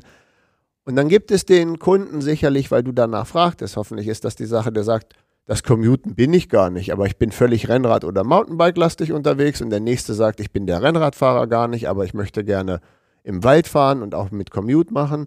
Und aber das wäre so mein, meine Klassifizierung von den Leuten, die solche Räder kauft. Der Hardcore Downhill Mountainbiker ist es eben nicht. Der braucht ja auch sein vollgefedertes Hardcore Downhill Mountainbike. Oder, wie, oder, halt im, oder wie hättest du es klassifiziert? Ich suche, ich suche halt im Kopf nach so einer Lösung. Ja, das, die, die, die, die Geschichte, die du, die wir jetzt erzählen, ja, ich nehme den und den Laufradsatz und, und so weiter und so fort, das geht mir nicht weit genug. Ich weiß aber auch nicht, wie man es einfach klassifizieren sollte oder wie man, wie man da diesen, diesen Weg findet, dass ein Hörer oder einer Hörerin wirklich, wo man wirklich sagt, ja, das ist jetzt State of the Art, was man momentan machen kann und warum da ist es ja schon so, dass es ja erstens ganz, ganz viele Nuancen gibt. Es gibt verschiedene, also es, wir haben verschiedene Fahrradfahrertypen, wir haben verschiedene Fahrradtypen, die verschiedene Reifenbreiten erlauben und vielleicht mit zu dünnen Reifen auch ein bisschen doof aussehen, weil sie eigentlich auf Breite ausgegangen sind. Dann ah. gibt es noch verschiedene Preisklassen und ja, dann auch noch dieses Competitive, nicht Competitive. Das heißt, es fängt ja, geht ja schon los, haben wir jetzt das Beispiel hier gehabt. Ich kaufe einen Race oder einen, einen, einen leichten, wenn ich im Gebirge unterwegs bin, oder einen aerodynamischen Gravel, Gravel-Rahmen, weil ich sage, ich muss möglichst schnell damit fahren. Oder ich, oder ich kaufe vielleicht einen, der, der, nehmen wir das Salsa, was ja ein bisschen Mountainbike, Gravel, so ein bisschen Hybrid ist. Ich nehme das robuste Ding, was schwer sein, was schwer ist und was auf Reisen ausgelegt ist. Alleine da muss ich ja als Kunde schon sagen, also vielleicht muss man so anfangen. Was bin ich, was bin ich für einer? Bin ich der Anfänger, Fortgeschrittene und so weiter? Bin ich der Competitive, nicht, bin ich der Hobbyfahrer, bin ich der Reisende und oder der Nicht-Reisende? Also da wirklich, wie, wie erklärt man das am besten jemandem und sagen, ich bin und der und der Typ? Ich habe jetzt ein, ein, Beispiel, kann ich hier mal nennen. Das äh, ist tatsächlich mein, mein, mein direkter Nachbar. Schöne Grüße. der hat überhaupt gar kein Gravelbike. Und es hat aber früher mal so ein altes Rennrad gehabt und so weiter und hat jetzt überlegt, naja, ab und zu mal zur Arbeit fahren mit dem Gravelbike ist ja eine gute Ach, Idee. Guck mal, was ich gerade klassifiziert habe, mal zur Arbeit fahren, commuten. Genau, aber das ist ja so, wir müssen ja anfangen bei demjenigen, der, der vor unserer Nase steht, der gesagt hat, na gut, ich möchte nicht viel Geld ausgeben jetzt erstmal, weil das ist erstmal als in erster Linie mein Commuter. Aber für den war es auch wichtig zu sagen, naja, aber ab und zu kann ich ja trotzdem mal eine Graveltour damit machen. Siehste? Also so der umgekehrte Weg. Nicht viel Geld ausgeben durch die, also in Anführungsstrichen eine Stadtschlurre in Anführungsstrichen, die aber sporttauglich sein muss. Ich Und würde sagen, sehr stark preis-leistungsorientiert. Preis-leistungsorientiert, aber auch trotzdem ist da ja die Lösung tatsächlich gewesen. Der hat jetzt hier so ein North Shore Bike von, von uns bekommen. Ähm, mit Schutzblechen, die er im Sommer auch mal schnell abnehmen kann. Irgendwas SKS-mäßig, ich weiß gar nicht, was wir da verbaut haben. Und ein Gepäckträger, diesen, diesen Ortlieb mit diesem Schnellverschluss, den wir auch ganz gut finden, wo er sagen kann, den kann ich abmachen. Bis hin dazu, dass er die Peak Design Mobile Halterung vorne dran hat ähm, und wo ich ihm gesagt habe, wo er gesagt hat, na eigentlich brauche ich einen Roam fürs sportliche Fahren und zum Navigieren, aber im Alltag brauche ich vielleicht das Handy da vorne drauf mal. Genau. Die haben wir übrigens ganz witzigerweise, haben wir den Halter kann man umgekehrt anbringen, sodass er schön über dem Vorbau sitzt. Ja, und Peak Design bietet ja diese Möglichkeit, statt der, statt der Imbusschraube, diese, diese Rändelschraube, die man mit der Hand auf und zu machen kann. Das heißt, er kann mit der Hand den schnell abschrauben. Ist also innerhalb von zwei Minuten von, seinem, von seiner Stadtschlurre hat er ein richtiges Gravelbike, mit dem er sportlich fahren kann. Stadtschlurre, Mensch. Ja, aber hat er ein richtiges Gravelbike, was er fahren kann. Und der, der Kunde, ist jetzt einer, wo man sagen muss, oder ist auch ein Freund von mir oder befreundeter Nachbar, wo, wo, wo man sagen muss, der, der, der kauft jetzt ein Rad für alles und aber auch nur einen Laufradsatz für alles.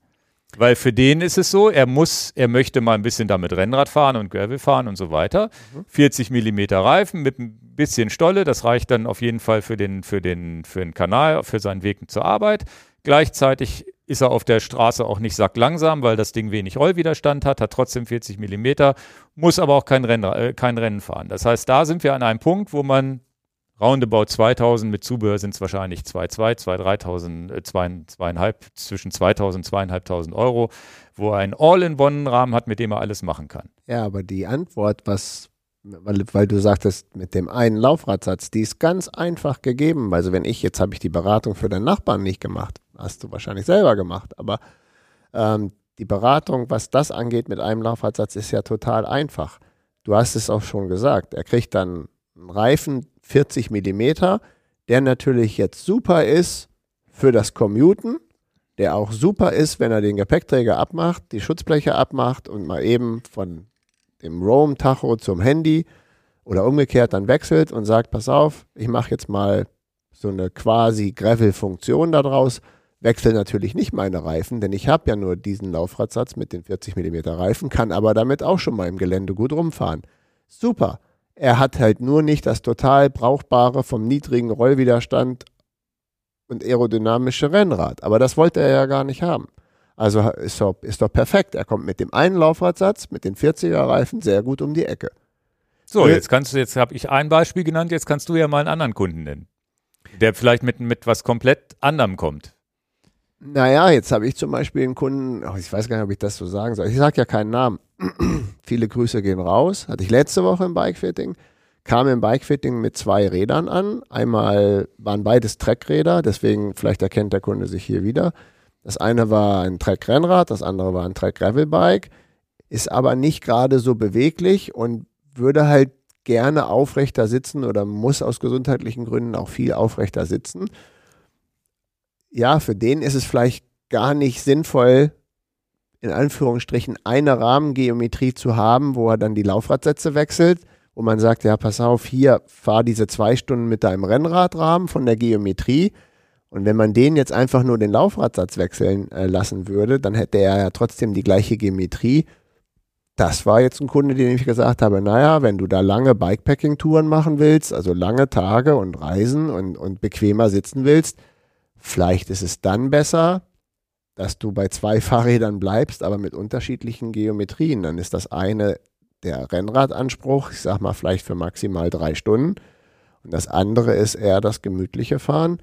Und habe ihm mein Beispiel gegeben, wie ich es ja auch habe. Ich habe ja auch, jetzt hast du diesen Name-Dropping gemacht mit dem Salsa Cutthroat. Das ist ja ein wesentlich bequemeres, aufrechteres Sitzen und Fahren und hat aber eine ganz andere Laufradgröße, nämlich 29 Zoll. Wir verwirren die Leute, die diesen Podcast hören. Nicht jeder kann da folgen, Ingo. Aber ganz klar, den kann ich auch mal zwei Wochen am Stück fahren, weil es einfach viel bequemer ist. Also wenn ich an diese Schallmauer komme, hast du den Kunden, wo es dann mal nicht anders geht. Ja, ist ja hochinteressant, weil dann ist es ja wirklich nicht, ist ein gutes Beispiel zu sagen, es ist nicht immer. Wir haben jetzt Es, ein ist, Beispiel. es ist nicht immer so. Ein Genau. Beispiel, wo wir sagen, na gut, es gibt gar keine mehreren Laufradsätze. Jetzt haben wir ein Beispiel, es könnte zwei Laufradsätze geben, macht aber keinen Sinn, lieber zwei Fahrräder. Ja. Und jetzt müssen wir ja noch die, die Kunden abholen. Dann könnte ich ja mal diesen dritten Kunden, wo ich jetzt kein Beispiel für habe, ne, den, Nein, den, aber den, der Kunden, den Kunden, der den, Alexander, den Alex, Alexander, Das ist mein Lieblingskunde. das ist ja der dritte Kunde schon, den Genau. haben wir jetzt aber ja schon durchgekaut. Jetzt kommt der vierte Kunde, der sagt, ähm, ja, weiß ich nicht. Also wo ich noch einen Unterschied machen würde, ist ja wirklich diese Geschichte bei den, bei, war, gerade weil wir selber natürlich auch Spezialisten dafür sind, dass so ein Open Wide und es gibt ja das Open Up, wo man auch einen Unterschied oft sieht, wo man sagt, nehme ich jetzt das ab, ist ja vielleicht das Rad, was vielleicht auch so für, für so einen Alexander passen würde. Da kann ich Cyclocross mitfahren, da kann, bin ich, habe ich ein super, beschreibt, es beschreibt ja genau das, was ja, ja, er hat. su super schnelles Rennrad haben wir dabei und ich mache mir dann trotzdem meine etwas dickeren Crossreifen Mhm. und Gravelreifen rein, 40 Millimeter Reifen. Dann ist aber beim Up ja auch relativ Schluss. So bei 40, 42 Millimeter ist dann Schluss. Da kriegst du auch noch so einen stolligen, grob stolligen Reifen dann mit rein. So habe ich ja meinen Upper früher gefahren. Mhm. Ähm, meistens tatsächlich das Up mit, wird viel auch mit Umwerfer gefahren, einfach um zu sagen, mehr Gänge, Mhm. eben beim Rennradrennen mitzufahren. Und das, was wir aber jetzt noch nicht hatten, was wir beide sehr, sehr gerne gefahren sind, was wir auch mit einer, mit einer, mit einer Slick-Bereifung fahren, aber eben mit dickeren Reifen statt den 28ern, ist ja das Open Wide, wo man auch sagen kann, was, wa- was ist das für ein Kunde, der dann eher so aufs, aufs Wide geht? Da sehe ich ja ganz oft die echten 650B Breitenreifen mit 50, 55, 60 Millimetern drin. Ja, die Antwort ist ja ganz einfach. Der Ja. Kunde sitzt dir ja gegenüber. Ja. naja, ich fahre ja auch so ein Rad, so ist es nicht. Aber Ja, ja, also äh, es trifft ja genau meinen mein, mein Punkt. Ich habe mich beim, bei diesem Gravelbike von Zweifachschaltung verabschiedet, widme die Zweifachschaltung eigentlich nur noch dem Rennrad, aber nicht mehr dem Geländerad, also bei keinem Rad, weder beim Mountainbike noch beim Salsa noch beim Open, also davon habe ich mich verabschiedet. Und wir haben es ja schon zigmal durchgekaut. Ich bin ja der Kunde, der sagt, ja, guckt, wo wir gerade diese Wasserdurchfahrten und diesen ganzen Spaß da gemacht haben. Verdammte Axt, ich brauche halt einfach viel Reifenbreite, wenig Druck und Traktion und Grip, weil da, wo ich mich bewege, ist halt, das ist der Kunde, der das sucht. Und ich suche das mehr als die Rennradbereifung. Also bin ich da ganz klar tendenzmäßig mehr der Kunde, der das sucht. Und ich weiß, dass da sicherlich in den nächsten zwei Jahren vielleicht der Trend wieder etwas rückläufig wird von 650B weg. Aber das ist mir persönlich egal. Das funktioniert für mich astrein. Und äh, ich werde jetzt nicht, weil die Industrie sagt so und so und so, jetzt einfach von etwas, was für mich perfekt funktioniert, einfach weggehen. Ja, wir haben viele, viele, also ich fahre es auch. Ich habe auch ja. einen 650B Laufradsatz im Wald und feiere den, einfach weil ich kein Hardtail mehr im Wald fahren muss, sondern einfach mit dem, trotzdem mit einem Performance Gravel Bike, auch wenn das weit kein Umwerfer erlaubt, bin, sind wir ja trotzdem in einer Ultraleichtklasse und schnellen Klasse unterwegs. Wollte ich gerade sagen, wir sind ja trotzdem so bei 8 Kilo schweren und, Rädern. Genau, noch nicht mal. Und dann haben wir, dann haben wir da diese, diese dicken Mountainbike-Reifen drin und ich kann im Deister auch mal zumindest einen einfachen Trail damit fahren oder eben die Waldwege sowieso. Und habe natürlich auch einen extra Komfort durch die Reifenbreite mit 1,5 Bar, die wir da vielleicht maximal manchmal noch weniger drauf machen je nach, äh, je nach Fahrgewicht fahren die Leute das ja vielleicht, vielleicht sogar mit 1,2, 1,3 und so weiter. Und das ist, das ist ja nach wie vor eigentlich so der Anwendungsbereich, den, den wir auch ganz oft bei unseren Kunden sehen. Die sagen, ich will den extra Komfort und so weiter. Und so ein White ist tatsächlich am ehesten, glaube ich, auch das Rad, was bei uns mit zwei Laufradsätzen rausgeht. Nicht mit drei, aber mit zwei auf jeden Fall. Klar. Aber das White ist definitiv auch immer der Kunde, der sagt, ich will kein Mountainbike noch im Keller stehen haben. Ja. Ich bin nicht der Mountainbike-Typ, aber ich möchte gerne so fahren wie ein Mountainbike, also das Geländer. Den Geländeanspruch habe ich schon. Ich sage ja nur, ich fahre, äh, ich nicht, aber die Kundin, der Kunde, der sagt, ich fahre gar nicht hardcore-mäßig irgendwo den Berg runter mit Drops und Schanze und irgendwas und ich brauche nicht wirklich eine Federgabel. Das sind die Leute, die man damit abholt. Ja, und viel sehe ich da auch. Die Option gab es äh, früher noch gar nicht so einfach. Da haben wir uns schwer getan, auf unserer La Palma-Reise zu sagen, was machen wir denn mit dem White, wenn wir mal nur Asphalt fahren wollen oder Asphalt mit ganz wenig Gravel-Anteil. Mhm. Da einen Slick drauf zu kriegen. Und mhm. das ist tatsächlich was, was ich bei vielen Kunden sehe, was ein Freund von mir fährt, was ich fahre, was du, glaube ich, auch noch im Keller stehen hast, dass diesen Rennrad den nennen wir jetzt mal Rennradlaufradsatz. Obwohl das ist der klassische Slick, den ich stehen habe von La Palma. Der ist 40 Millimeter breit. Ja. Den habe ich jetzt einen Freund von mir geliehen, hier unser gemeinsamer Freund Martin.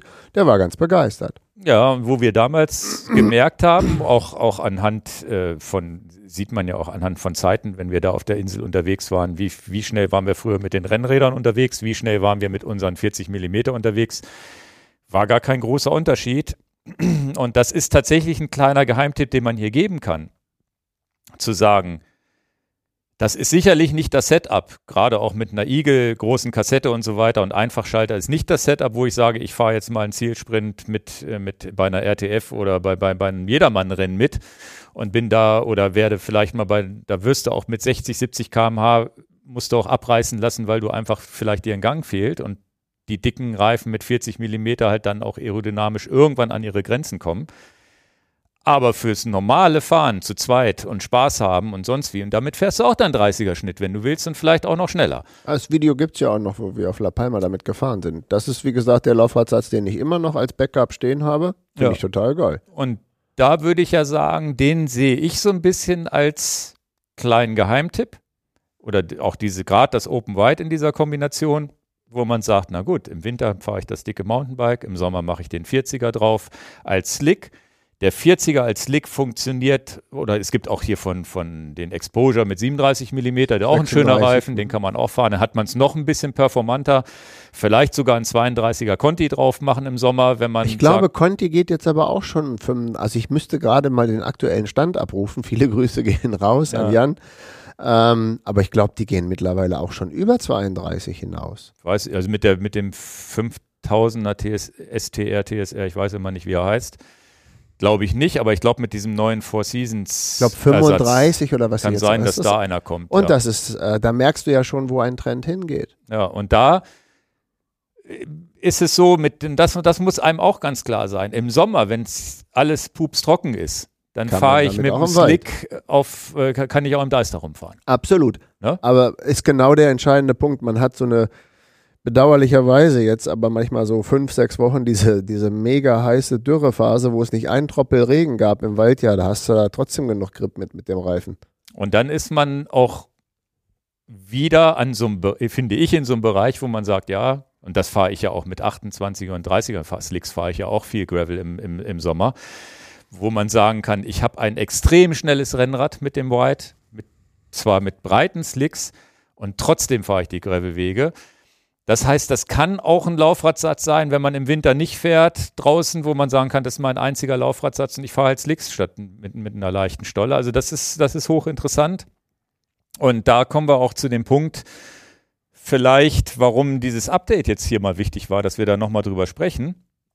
Ähm, dass wir ja im Gegensatz zu vor zwei, drei Jahren jetzt reifenmäßig auch ein wie du eben schon sagst, mit Conti neuer Reifen, dann gibt es von, von Schwalbe neuer Speed Gravel Reifen und also solche Sachen. Du kommst jetzt Reifen, in so einen Reifenbereich ja rein, wo du extrem, also du kriegst schnellere Reifen, du kriegst pannsichere Reifen, du kriegst mehr Auswahl und so viele Nuancen, dass du wirklich sagen kannst 37, 40, 42, 44. Also dann die 650B-Varianten, die ja sowieso schon relativ, fand ich, vielseitig waren, weil da einfach viel vom Mountainbike-Bereich in den, in den Gravel-Bereich runtergekommen ist. Das ist doch schon auch krass, dass man da wirklich in Nuancen denken kann jetzt. Macht mich, äh, ich hätte ja fast gesagt, macht mich richtig happy. Äh, kommt vielleicht falsch rüber, aber ich könnte jede Woche neue Reifen testen. Wenn du, würde ich, jeden Freitag würde ich Reifen wechseln und Pro fahren, würde mich total würde mich total aus dem Häuschen machen, wenn es nicht alles Geld kosten würde, weil ist das nicht cool rauszukriegen, wow, der Reifen ist dafür cool und der Reifen ist dafür cool. Jetzt könnte man das ganz negativ sagen, wow, was soll denn der Mist? Ja, aber ich fahre ja ein Fahrrad, ich fahre ja ein Laufradsatz, ich experimentiere mit dem Reifen, der mir am allercoolsten gefällt. Jetzt ist mein Job vielleicht ein kleines bisschen anders wie von den Zuhörerinnen und Zuhörern da draußen, um Empfehlungen zu geben was du schon sagtest, ne? 36 mm Slick ist eine ganz klare Empfehlung und würde mich jetzt jemand fragen, ist das jetzt ein Riesendrama, ob 36 mm oder 40 mm Slick, dann würde meine Antwort sein, nein. Also dann muss man es halt auch testen, um die Antwort geben zu können. Ja. Und äh, pflichte ich dir völlig bei. Das ist ja ein Update in diesem 2023er Podcast. Die Auswahl an so vielen unterschiedlichen, mit Nuancen hast du es genannt, Reifen, die am Markt sind, das ist doch super. Äh, vielleicht für den einen überfordernd, wo dann der verkaufende Laden einfach auch das Personal haben muss, was auch mal diese Reifen gefahren ist im echten Leben. Ne? Jetzt spreche ich mal nicht für uns, sondern spreche ich mal für die anderen Läden da draußen. Eigentlich macht das ja einen Fahrradladenbesuch noch aus. Du, ich fahre da und da und da und hier und da und ich will da in Urlaub fahren und hast du da vielleicht eine Empfehlung? Was ich mir angeguckt habe, jetzt will ich nicht so oft davon reden, weil das auch vielleicht Leute langweilt. Welche Reifen nehme ich denn jetzt für diese 4500 Kilometer? Ich muss mich für einen Reifensatz entscheiden. Ich kann ja nicht sagen, ah ja, die ersten 1000 Kilometer ja, ja. mit Schnee oder so, dann nehme ich den und dann nachher, wenn ich Richtung Mexiko komme, dann wechsle ich nochmal die Reifen oder so. Ich muss ja genau dieses Spiel auch machen. Ich genieße das ja auch. Also das ist ja, also es ist ja wie Vorfreude vor Weihnachten, hätte ich gesagt. Naja, das ist ja in unserer Beratung, äh, selbst wenn mich Freunde fragen, ist ja immer so, naja, jetzt muss man erstmal gucken, was ist das für, für, für, für ein Mensch, was will der fahren? Und wo will er fahren? Wo will er fahren? Ne? Und ist es flach, ist es bergig, ist es äh, geröllig, ist es in den Alpen Gravel, ist was anderes als hier norddeutscher feiner Gravel und so weiter und ein Cross ist wieder was ganz anderes und so weiter. Ist, wie ambitioniert ist jemand? Ne? Wie will ich Rennen fahren können mit meinem Rad oder nicht? Ja. Oder eben, oder will Entschuldigung, ich, ich überschlage mich. Will ich einfach, ist das, will ich einfach reisen und ab und zu trotzdem mal eine schnelle Rennradrunde mit meinen Kumpels fahren? Dann ist es vielleicht viel einfacher zu sagen, na gut, es muss nicht der 25 Millimeter muss, da, da geht es ja dann auch irgendwann um die Felge. Es muss nicht die Aero-Felge sein, es kann auch eine einfache Alu-Felge sein mit dem, äh, mit dem Rennradlaufradsatz und so weiter. Erinnerst du dich, ganz am Anfang hatten wir die Sache, ich weiß nicht mehr, wie wir das äh, verknüpft hatten, doch irgendwie mit Kommunikation mit Leuten im Verein, mit dem Guide und so. Da, da hatte ich das gesagt. Aber gutes Beispiel, es gibt diese 50 und 70 Kilometer geplante Vereinsausfahrt im Deister und viele Leute kennen halt durch Fotos mein Rad und wie ich fahre unterwegs, bla bla bla. Und jetzt fahre ich halt ganz, ganz oft, das ist mein, mein, mein meistgefahrenes Setup, ist 650B mit Continental Race King aktuell. Das ist zumindest Stand der Dinge jetzt. Und dann hatte ein Kunde einfach, also ein Interessenter, äh, für der, der sich für diese Tour anmelden wollte, hat gesagt, denn ich würde gerne auch den, den Deister mitfahren aber ich habe gar keinen 650B und breite Mountainbike-Reifen. Glaubst du, ich könnte das, ich weiß nicht mehr, welchen Reifentyp er reingeschrieben hat, waren WTB-Reifen. Ich habe Rettler oder Rittler, ich habe es vergessen. Was meinst du, könnte ich auch kommen mit 700C, mit dem 40 mm Riddler und? Und dann bin ich natürlich, das kann man ja nicht sehen, auf meiner Seite vom, vom Laptop sitze ich dann und schmunzel, wo ich immer denke, natürlich kannst du da mitfahren, aber ich muss ihm ja antworten. Aber da merkst du, was die Leute umtreibt. Ah, kann ich das mit dem Reifen schaffen? Kann ich das fahren? Oder fliege ich dann aus jeder Kurve? Und dann habe ich halt mir die Strecke nochmal angeguckt, wo ich ihm dann gesagt habe, ja, pass mal auf, da gibt es dann drei Kilometer, wo du nicht glücklich bist vom Grip, weil du diesen Mountainbike-Reifen nicht hast. Aber es gibt eben 67 Kilometer, die du auch gut fahren kannst. Ja, und der fährt mal ein bisschen Und dann muss man die drei Kilometer im schlimmsten Fall einfach mal akzeptieren, dass der Reifen durchrutscht. Das war ja bei deinem Orbit vom letzten Jahr, dem bin ich mit 40 Millimetern gefahren, wo ich gesagt habe, ich habe hab, ich hab, hab doch nicht 650B Mountainbike genommen, sondern die schnellere du Variante. Du wolltest auch schnell fahren. Oder ja, zumindest normal. Also sagen wir mal so, ich habe halt gedacht, vielleicht spare ich eine Stunde durch den Reifen. Keine Ahnung. Ne? Also es ist, ich, ist ja nicht so, dass ich da vorne mit reinfahre in diese Rangliste. Kein, gar keine Chance, schon gar nicht bei der Hitze letztes Jahr. Aber da war es auch nur so, was kann mir denn passieren, wenn ich ein bisschen zu dünn fahre? Da war dieses, die, wie, wie hieß der Haus, wie heißt dieser Berg, den wir nicht kannten, der Name von Vogler? Vogler. Wo ja gut, Berg, der war schon ruppig zum Schluss nach da, Bodenwerder. Genau, da gibt es eine Abfahrt nach Bodenwerder, wo Musst ich wirklich... Fahren. Ja, erstmal konnte ich es alles noch fahren, ohne abzusteigen. Ich musste nicht runterschieben und ich musste halt langsam fahren. Ich musste halt vorsichtig fahren. Und das, das an, war die einzige Abfahrt, wo es ein bisschen kritisch war. Aber trotzdem ist das ja alles fahrbar, wenn du vorsichtig genug bist. Genau, und das waren dann fünf Kilometer runter von 250. Naja, in, in, in Portugal war ich mit 28 Millimeter Reifen in meinem Upper mit einem Rennrad-Setup unterwegs. War auch eine schöne Abfahrt, die eigentlich asphaltiert sein sollte, laut Komoot. Selbst da, das war jetzt eine Portugal- ähm. Der war halt grob und wirklich gefährlich. Aber selbst da ach, muss der ich, berühmte Portugal-Schotter, den kannte ich noch nicht, aber. aber selbst da bin ich mit meinen 28 Millimetern netterweise ohne Panne, also da haben die Contis gut gehalten, runtergefahren. Aber eben wirklich viel mit na gut, sicherheitshalber ausgeklickt, ein bisschen langsamer, dann konnte ich mal wieder ein bisschen laufen lassen, weil es besser einsehbar war oder weil eine kleine Rille war oder eine kleine Spur war, wo ich drauf fahren konnte. Dann musstest du wieder aufpassen, dass irgendwo eine Regenrille war, dann musst du halt in Zeitlupentempo da drüber fahren. Das ist dann halt so, aber es geht halt alles. Das ist ja das Schöne, das geht irgendwie alles. Und ähm, ja, also dann würde ich jetzt noch mal Wir kamen irgendwie aber jetzt komplett von diesem Verschleißthema ab. aber das haben wir ja eigentlich auch geklärt. Nee, das haben wir ne? ja geklärt. Kette wechseln. Und ja, das, das ist so das Einzige. Ansonsten sich nicht zu viel Kopf machen, sonst wird es auch zu kompliziert. Ja, es darf ja auch nicht kompliziert werden. Genau.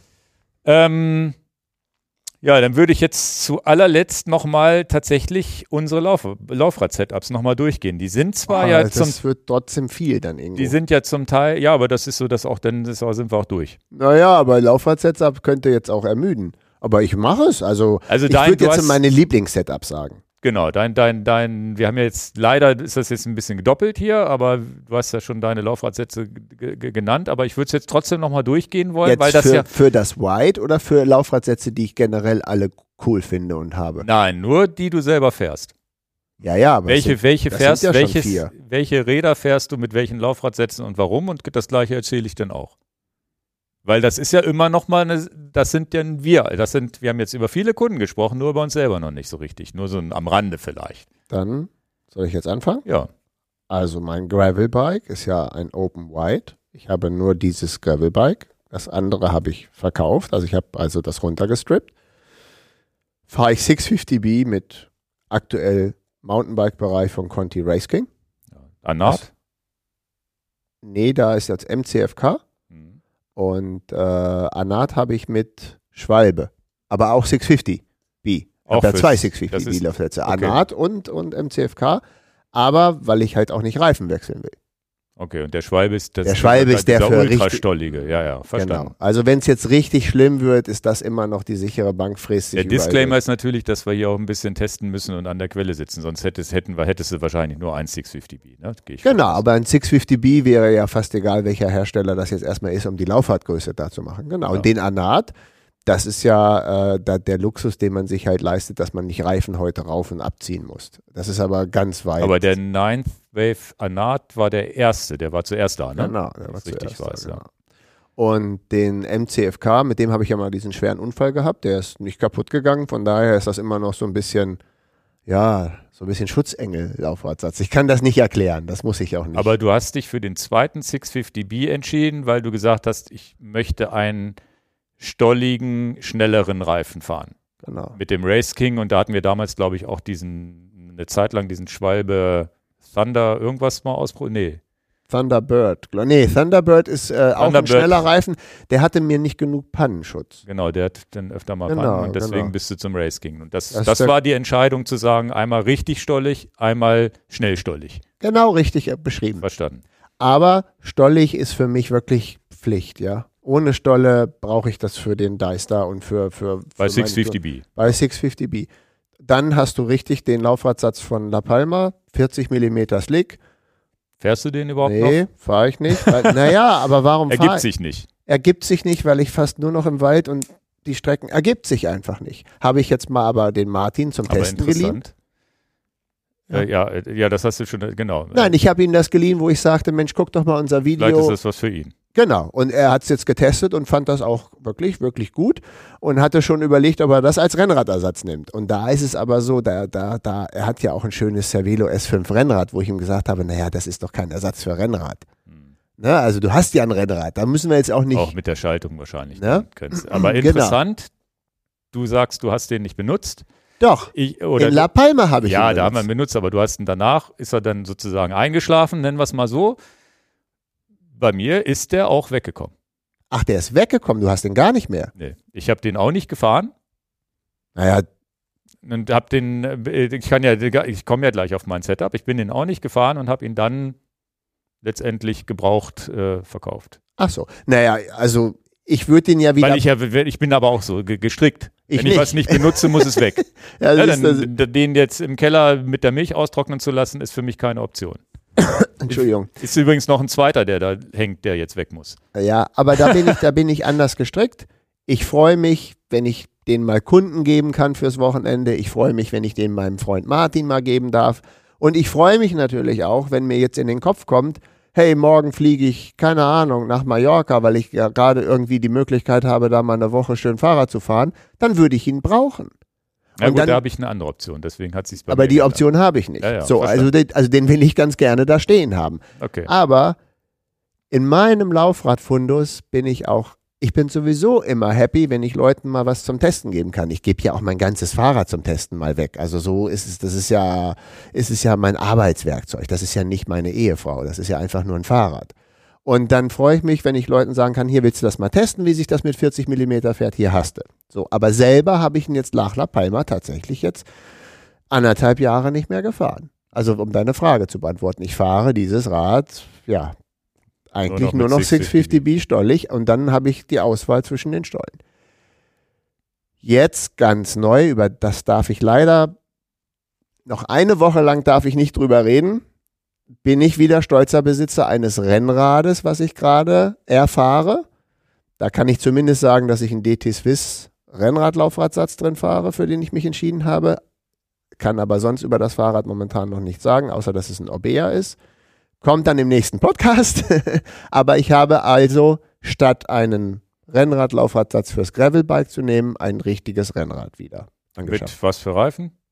Aktuell 30 mm WTB. Und äh, die sind jetzt aber alt. Die haben Risse, also wären jetzt porös. Ach, die holst du jetzt, hast du von anderen Rennrad von dem übernommen. Genau, vom anderen Rennrad. Ja, bin dann halt auch einfach, ja, ich habe ja die Reifen noch, aber jetzt habe ich gemerkt, ich bin den jetzt mal ein bisschen am Limit gefahren. Ist ja vielleicht eine schöne Information für den Podcast. Verdammte Axt. Ich wiege aktuell 91 Kilo, ganz frisch gewogen. Das ist zu viel Gewicht an einer, an einer niedrig aufgepumpten Reifen. Wenn ich den am Limit bewege, sieht der Reifen schon Risse an der Seite. Also alter Reifen, viel Gewicht, das will nicht miteinander. Also muss der Reifen runter, muss ein frischer Reifen drauf. Und dann wieder 30 oder vielleicht sogar mehr? 32. Okay.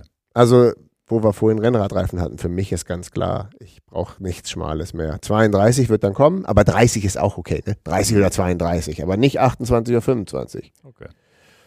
Und äh, ja, und das Rad, was ich dann für sehr heftigen Einsatz habe, ist dann das Salsa Cutthroat. Ähm, das ist dann 29er und tatsächlich muss ich auch einfach sagen, stellt sich jetzt nicht die Frage, welcher Laufradsatz ultra stabil, auch DT Swiss mit so einer Hybrid-Technik, die auch aus dem E-Bike ist, darf nichts kaputt gehen, ne? muss maximale Belastung haben. Wir haben das schon besprochen, das ist auch das Rad, was mit unheimlich viel Packtaschen äh, drauf ist. Und äh, ist ja klar, wenn ich schon 90 Kilo wiege und das Fahrrad mit Gepäck dann 25 wiegt, da muss der Laufradsatz muss richtig was abkönnen. Okay. Also da geht nicht so ein Laufradsatz, der nur 100 Kilo Belastbarkeit hätte. Gut. Und Haben wir's? Oder kommt noch nee, eins? Entschuldigung, das war's. okay. Ich hatte ja gesagt, es könnte ermüdend sein. Und jetzt du. Also ich fahre ja ein Mind, ein Cervelo S5, ein Upper und ein White. Ich habe das Upper im Gegensatz zu dir behalten. Ist mein ältestes Open übrigens, über fünf Jahre alt jetzt schon mittlerweile. Und ähm, Mind und S5, da steht das S5 so ein bisschen zur Disposition, weil ich das eigentlich wenig bewege. Da bin ich dann auch schon so kurz davor zu sagen, muss das noch sein oder nicht. Zumal es da auch. Also ich möchte der Community erklären, ich mache das für dich. Das S5 ist das racige, richtig Rennrad geschnittene, aerodynamische Rennrad und das Mind ist das eher leichte, maximal komfortorientierte Rad. Genau. Sicherlich kann man die parallel existierend haben, aber ich bin vielleicht auch. Es, ich habe ja mein, selbst mein Zeitfahrrad ist ja dann, oder Zeitfahrrad fahre ich ja nicht mehr, deswegen ist das S5. Verkaufst deine Räder immer über den Podcast. Ja, ja, das S5 ist aber noch so ein bisschen das Backup, falls ich jetzt doch mal irgendwie hier in der Liga mal starten will, weil ich da Auflieger draufsetzen kann und dann wäre es das bessere Rad gegenüber so einem, wo ich sagen würde, das wir, ersetzt vielleicht das TT ein bisschen mit. Aber das steht ein bisschen in den Sternen, da bin ich mir noch nicht so hundertprozentig sicher, weil ich da auch downgraden will. Aber fangen wir an. Das, das Mind hat einen Laufradsatz. 28 Zoll. acht- äh, 28 Zoll, ein ZIP-Laufradsatz mit 28 Millimeter Reifen und dieser ZIP-Laufradsatz baut diesen 28 Millimeter Conti-Reifen auf 30 auf, was ich ganz schön finde am Mind, weil das Mind wird von mir auch gerne mal auf Schotter geschickt, weil das diesen schönen Vorteil hat mit dieser flexiblen Sattelstütze, dass es halt sehr, sehr viel wegbügelt und finde ich genauso viel wegbügelt mit dem 28er wie mein, mein, mein Upper mit dem 3 32er Reifen, witzigerweise. Also würde ich sagen, ähnlicher Komfort, obwohl die Reifen viel dünner sind. Also das ist so, äh, die, dieser Laufradsatz, der ist auch so konzipiert, dass er aufs Upper gehen kann. Falls ich denke, ich möchte das Upper mal richtig racing aufbauen, weil das Upper kann ich mal in den Flugzeugkoffer stecken, das meint nicht. Und das Upper ist auch eigentlich immer das Rad, was auf jeder Reise mitkommt. Egal ob Flugreise, Autoreise, hinten auf dem Anhänger, das Upper ist eigentlich immer dabei, wenn ich, wenn ich reise. Da kommt selten anderes Rad mit, außer die eine Ausnahme war La Palma mal mit dem White. Das ist das Setup. Das Cervelo S5 fährt auch 28 mm Reifen, die auch, glaube ich, auf 29, 30 sogar aufbauen. Bin ich auch sehr zufrieden mit, obwohl es das extrem schnelle Rad bin, ist, würde ich sagen, ist es ein Gewinn mit den 28ern, dass ich mit denen kleinen Aero-Nachteil habe, aber einen riesen Vorteil habe, weil ja die Straßen nicht immer schön sind hier in Hannover und Umgebung, wo ich glaube, dass ich schneller bin mit durch den mehr Komfort und weniger ermüde. Also das ist das Setup da. Also das, das sind einfach zwei, so wie bei dir, zwei typische Rennrad-Setups, Ja, ja. aber eben auch ähm, deswegen das eine mehr komfortabel, das andere mehr racing. Bei den Gravel-Bikes, das ist ganz interessant, ähm, das Open Upper, da gibt es auch ein Ursprungsvideo aus den Anfangszeiten, da gab es das White noch nicht. Das Open Upper habe ich ja mal mit, mit Rennradlaufradsatz mit 25 Millimetern gefahren und mit einem, was waren das seinerzeit? Wahrscheinlich ein 40, oder waren das, nee, drei Laufradsätze. Du bist es immer auch mit 650B mit WTB Genau, Byways gefahren. Das, der zweite Laufrad war zwar 650B WTB Byway, glatte La 47 Millimeter. 47 mm oder der Horizon, also das Damit heißt, bist du Stilfzer Joch auch gefahren. genau, Slicks auf 650B fand ich immer cool. Ich, und das äh, ist ganz interessant, das hat sich jetzt geändert. Da habe ich ein bisschen anderes Setup heute. Und damals habe ich sogar noch einen Mountainbike-Reifen draufgezogen. 42 Millimeter breit, was auch immer, was das für eine Breite war, 2,1, 1,9. 2,1 damals, auch auf 650B. Das war mal der Ursprung vom, vom, vom Upper. Ähm, ganz interessant, den ich auch damals so gut fand, als ich noch kein White hatte. Das hat sich dann mit dem White natürlich ein bisschen geändert. Heute fahre ich das ähm, Upper mit zwei Laufradsätzen nur noch. Der dritte Laufradsatz liegt rum bei mir. Einmal ein 32 mm Conti STR als Rennradlaufradsatz, den ich auch zum Beispiel jetzt auf der Kreta-Reise mit hatte, den ich sehr schön als Rennradlaufradsatz finde, den ich jetzt im Winter gerne fahre, wo, wo du ja, wo es nicht erstmal nicht auf die Geschwindigkeit drauf ankommt und wo ich halt nicht das, das schöne Mind aus, sondern das Upper, das alte, in Anführungsstrichen Upper lieber fahre, als das etwas neuere Mind und wo ich sage, na gut, dann ist es mal ein bisschen kälter, dann ist mal irgendwo eine Pfütze und sonst wie oder vielleicht auch noch mal ein bisschen raureif. Da bin ich ein bisschen sicherer unterwegs mit den 32ern als mit den 30 Millimetern oder 28 auf dem, dem Mind. Also den fahre ich gerne hier auch in Hannover mal. Im Sommer nutze ich den gerne für diese ganze Schotterei äh, hier bei mir am Kronsberg rum. Ist das ein perfekter Laufradsatz? Und dann hat er einen zweiten Laufradsatz bekommen, den ich am White lieben gelernt habe den, ähm, den ich jetzt, den ich jetzt zweimal im Keller habe, tatsächlich, diesen P-Rope-Laufradsatz. Weil ich den so toll finde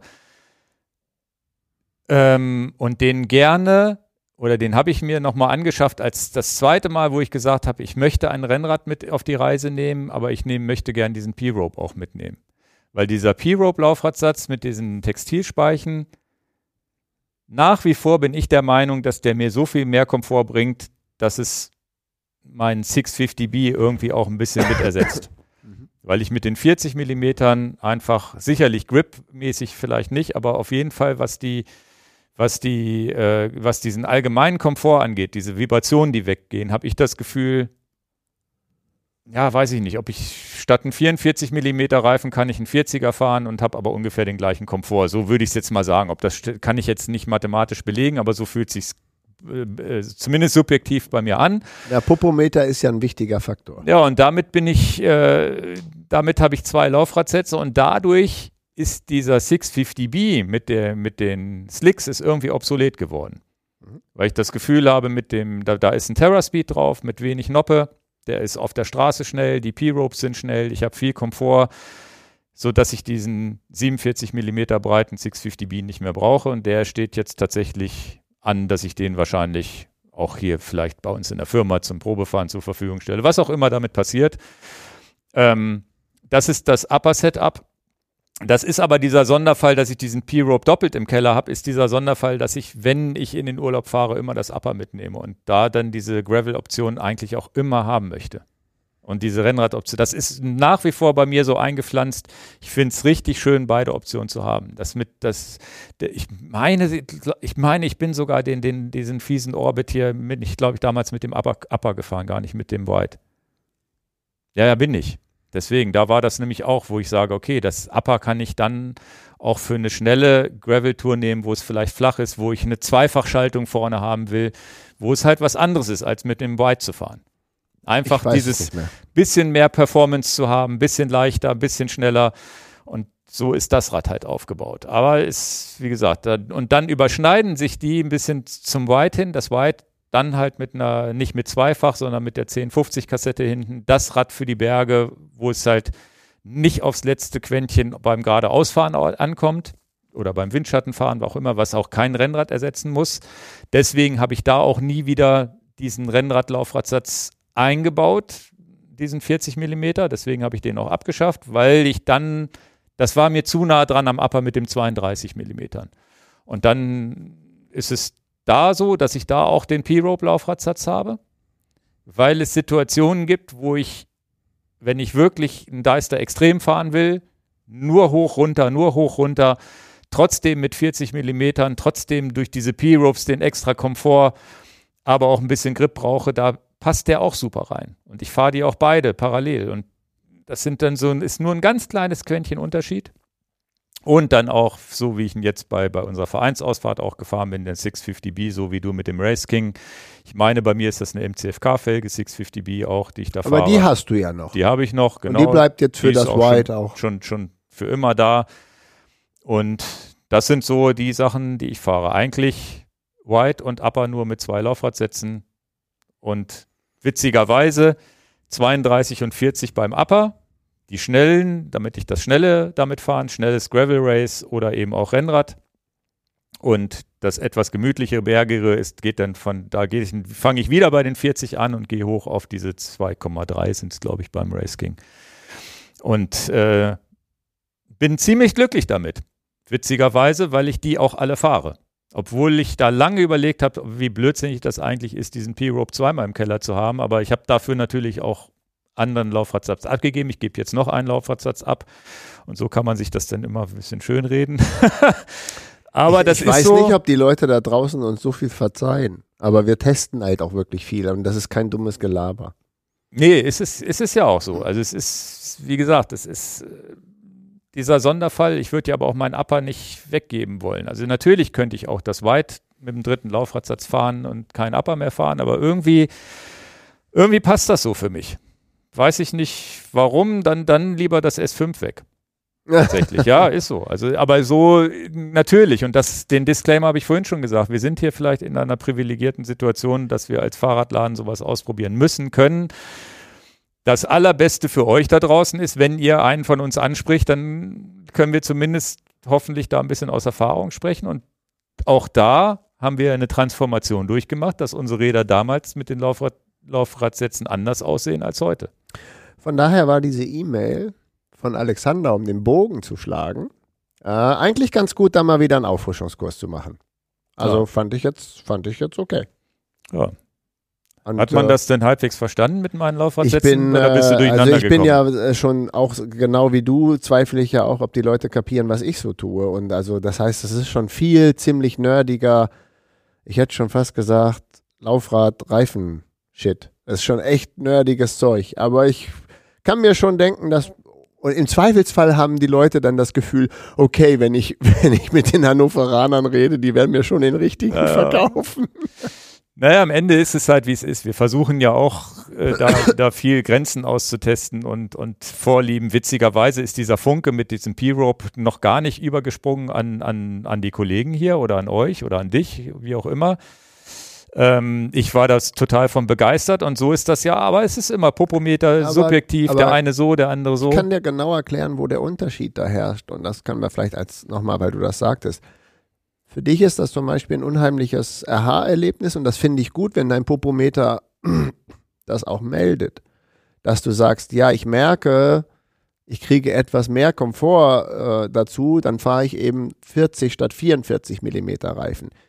Diese Frage stellt sich bei mir ja gar nicht, weil es würde weder 40 noch 44 reichen im Grip. Ich brauche 60. Mhm. Ich brauche sowieso viel mehr Grip. Und damit erkläre ich dir das auch, warum das in meiner Welt nicht ganz, ganz entscheidend ist, wie viel Flex ich noch in der Speicher habe, weil ich ja sowieso nur 1,8 Bar in den fetten Puschen drin habe und ich natürlich schon einen sehr großen Komfortgewinn im Reifen habe. Und das ist doch eigentlich das perfekte Fazit dafür. Jeder hat einen anderen Anspruch an Reifen und Strecke und das muss er eigentlich nur artikulieren dem Verkäufer gegenüber. Was möchte ich tun? Und danach Einfach einmal wie Den oder einmal wie Ingo sagen und dann wissen die schon Bescheid, auf den Podcast hier verweisen. aber, aber unser Sales-Team hier, die hören ja ab und zu den Podcast mit. Wenn du da mal vorbeigehst, Die haben noch wieder andere Setups. die haben noch wieder andere Setups und das ist aber auch gut. Oder wie ich zum Brocken gefahren mit Olaf, da sind wir ja auch 40 Millimeter stollige Reifen gefahren im Schnee und so. Deswegen wollte ich nur sagen, was Besseres kann einem ja gar nicht passieren, dass man eine Mannschaft hat und jeder testet mal dies raus. Finde ich richtig gut. Ja. Also es ist einfach, mich trifft es am meisten von, von, der, von der Begeisterung mit diesen Reifen, mit denen man rum experimentieren kann. Das ist, das könnte ich mein ganzes Leben lang machen. Das ist richtig geil. Übrigens auch ganz witzig, dass ja für mich diese, diese extra breiten Stollen vielleicht alleine deswegen unwichtiger sind, weil ich woanders wohne als du. Weil ich eben nicht den Deister vor der Tür habe mit dem Schlamm, sondern eher so relativ netten Kronsbergschotter.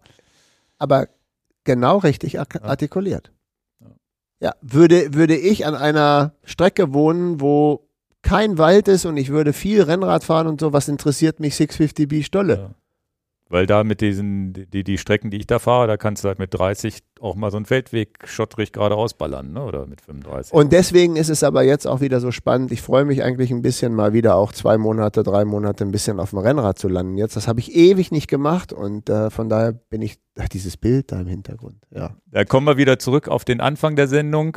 Wie schön das ist, dass wir immer das Gefühl haben können, mit einem anderen Laufradsatz, oder mal Indoor oder mal äh, ein anderes Fahrrad zu benutzen, dass wir ja ein, immer Rad fahren, aber irgendwie eine, eine andere Sportart, ein anderes Erlebnis haben. Genau. Ja. Kommen wir zu den Picks. Ein Pick, ein Pick, ähm, der gehört nicht uns. Den will ich hier aber Ach trotzdem. Hier, ich weiß, das Nutella.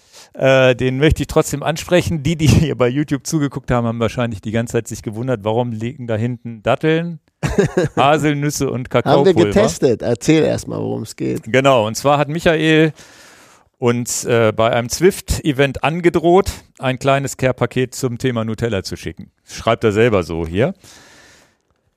Ähm, das hat er doch im Discord anders, gesagt. Genau, im Discord während des Zwift-Events. Da kommen wir auch dann wieder zurück zu Zwift. Wir ähm, haben das anders verstanden. Wir haben das anders verstanden. Wir haben in dem Zwift-Call das so verstanden, ja, ich schicke euch mal Nutella. Also, also nicht also selbstgemachtes. Selbstgemachtes, ne, vor allem gesundes Nutella.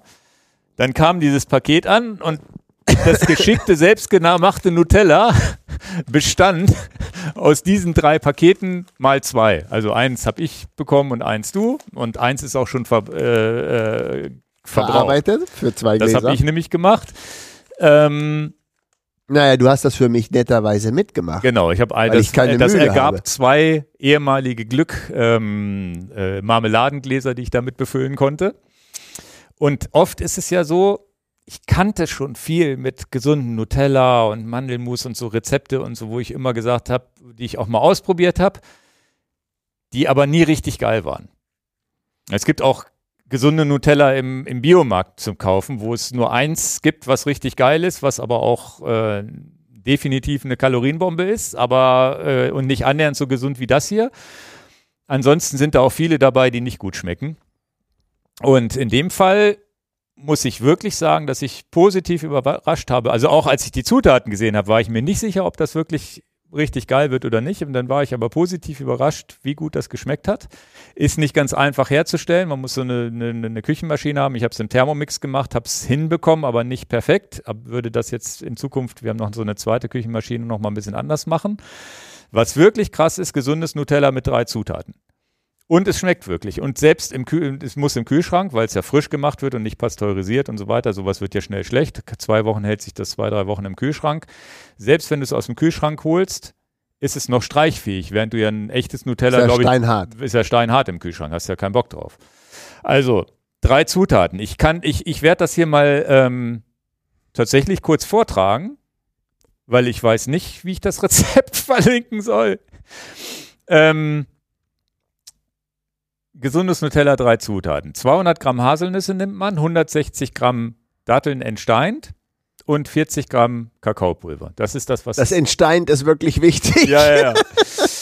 ähm, und mehr ist es halt auch nicht. Und äh, im, im Discord, äh, wie gesagt, ihr, habt, ihr, kennt unseren Zwift-Link, sonst guckt auf den Zwift-Link, da gibt es den Discord-Link, da, da hat Michael auch nochmal geschrieben, er hat das jetzt nochmal abgewandelt und nimmt Feigen, glaube ich. Genau. Statt, statt, Datteln. Ähm, statt Datteln. Das ist jetzt der nächste Schritt, den will ich die nächsten Tage mal probieren.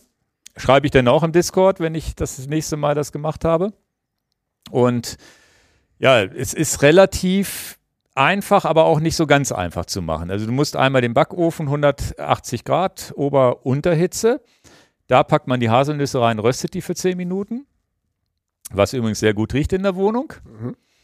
Dann musst du ähm, die, die Datteln mit heißem Wasser übergießen. Ich habe da kochendes Wasser genommen und auch für 10 Minuten ein, einweichen. Das Wasser aufheben ähm, oder zumindest 100 Milliliter aufheben und dann kommt der schwierige Part. Ne? Das, äh, die Haselnüsse müssen in einen Mixer. Also du musst aus den Haselnüssen eigentlich ein Mehl machen. Und das habe ich im Thermomix versucht. Entweder ich habe den Fehler gemacht, dass ich zu wenig Umdrehung genommen habe und dann sind so ganz kleine Stückchen. Es ist schon gut geworden, ne? aber es war nicht schlimm. Mir schmecken die kleinen Stückchen. Äh, ist vielleicht sogar gar nicht doof, wenn man ein bisschen Crunch hat. Aber wenn man das wirklich ganz sämig haben will, muss man irgendwie eine Maschine haben, mit der man diese Haselnüsse in Anführungsstrichen zu Haselnussmehl macht. Und was hochinteressant ist, das war ein Prozess, äh, der, dann zehn Minuten gedauert hat. Also du brauchst einen Mixer, der das Ganze zu Haselnussbutter in Anführungsstrichen macht. Das wird tatsächlich zu so einem Öl. War mir, äh, also war mir neu. Für meinen Kopf war, war das utopisch, dass aus Haselnüssen auf einmal eine Flüssigkeit wird.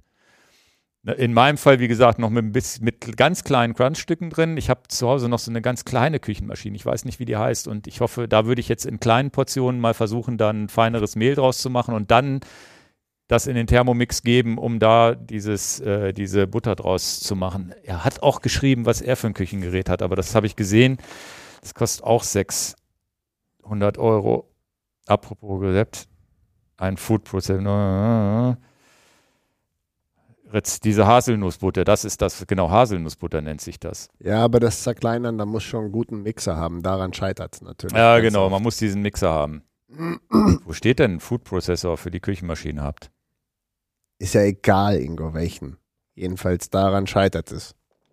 Naja. Oder es scheitert nicht, weil man das hat. Ja. Gut, und dann, äh, wenn man das dann gemacht hat, das dauert zehn Minuten. Das ist auch so ein Prozess, wo ich dann immer mal reingeguckt habe. Dann habe ich, dann schabt man immer am, am Rand diese, diese Nussstücke wieder runter und irgendwann wird das tatsächlich zu so einer Butter.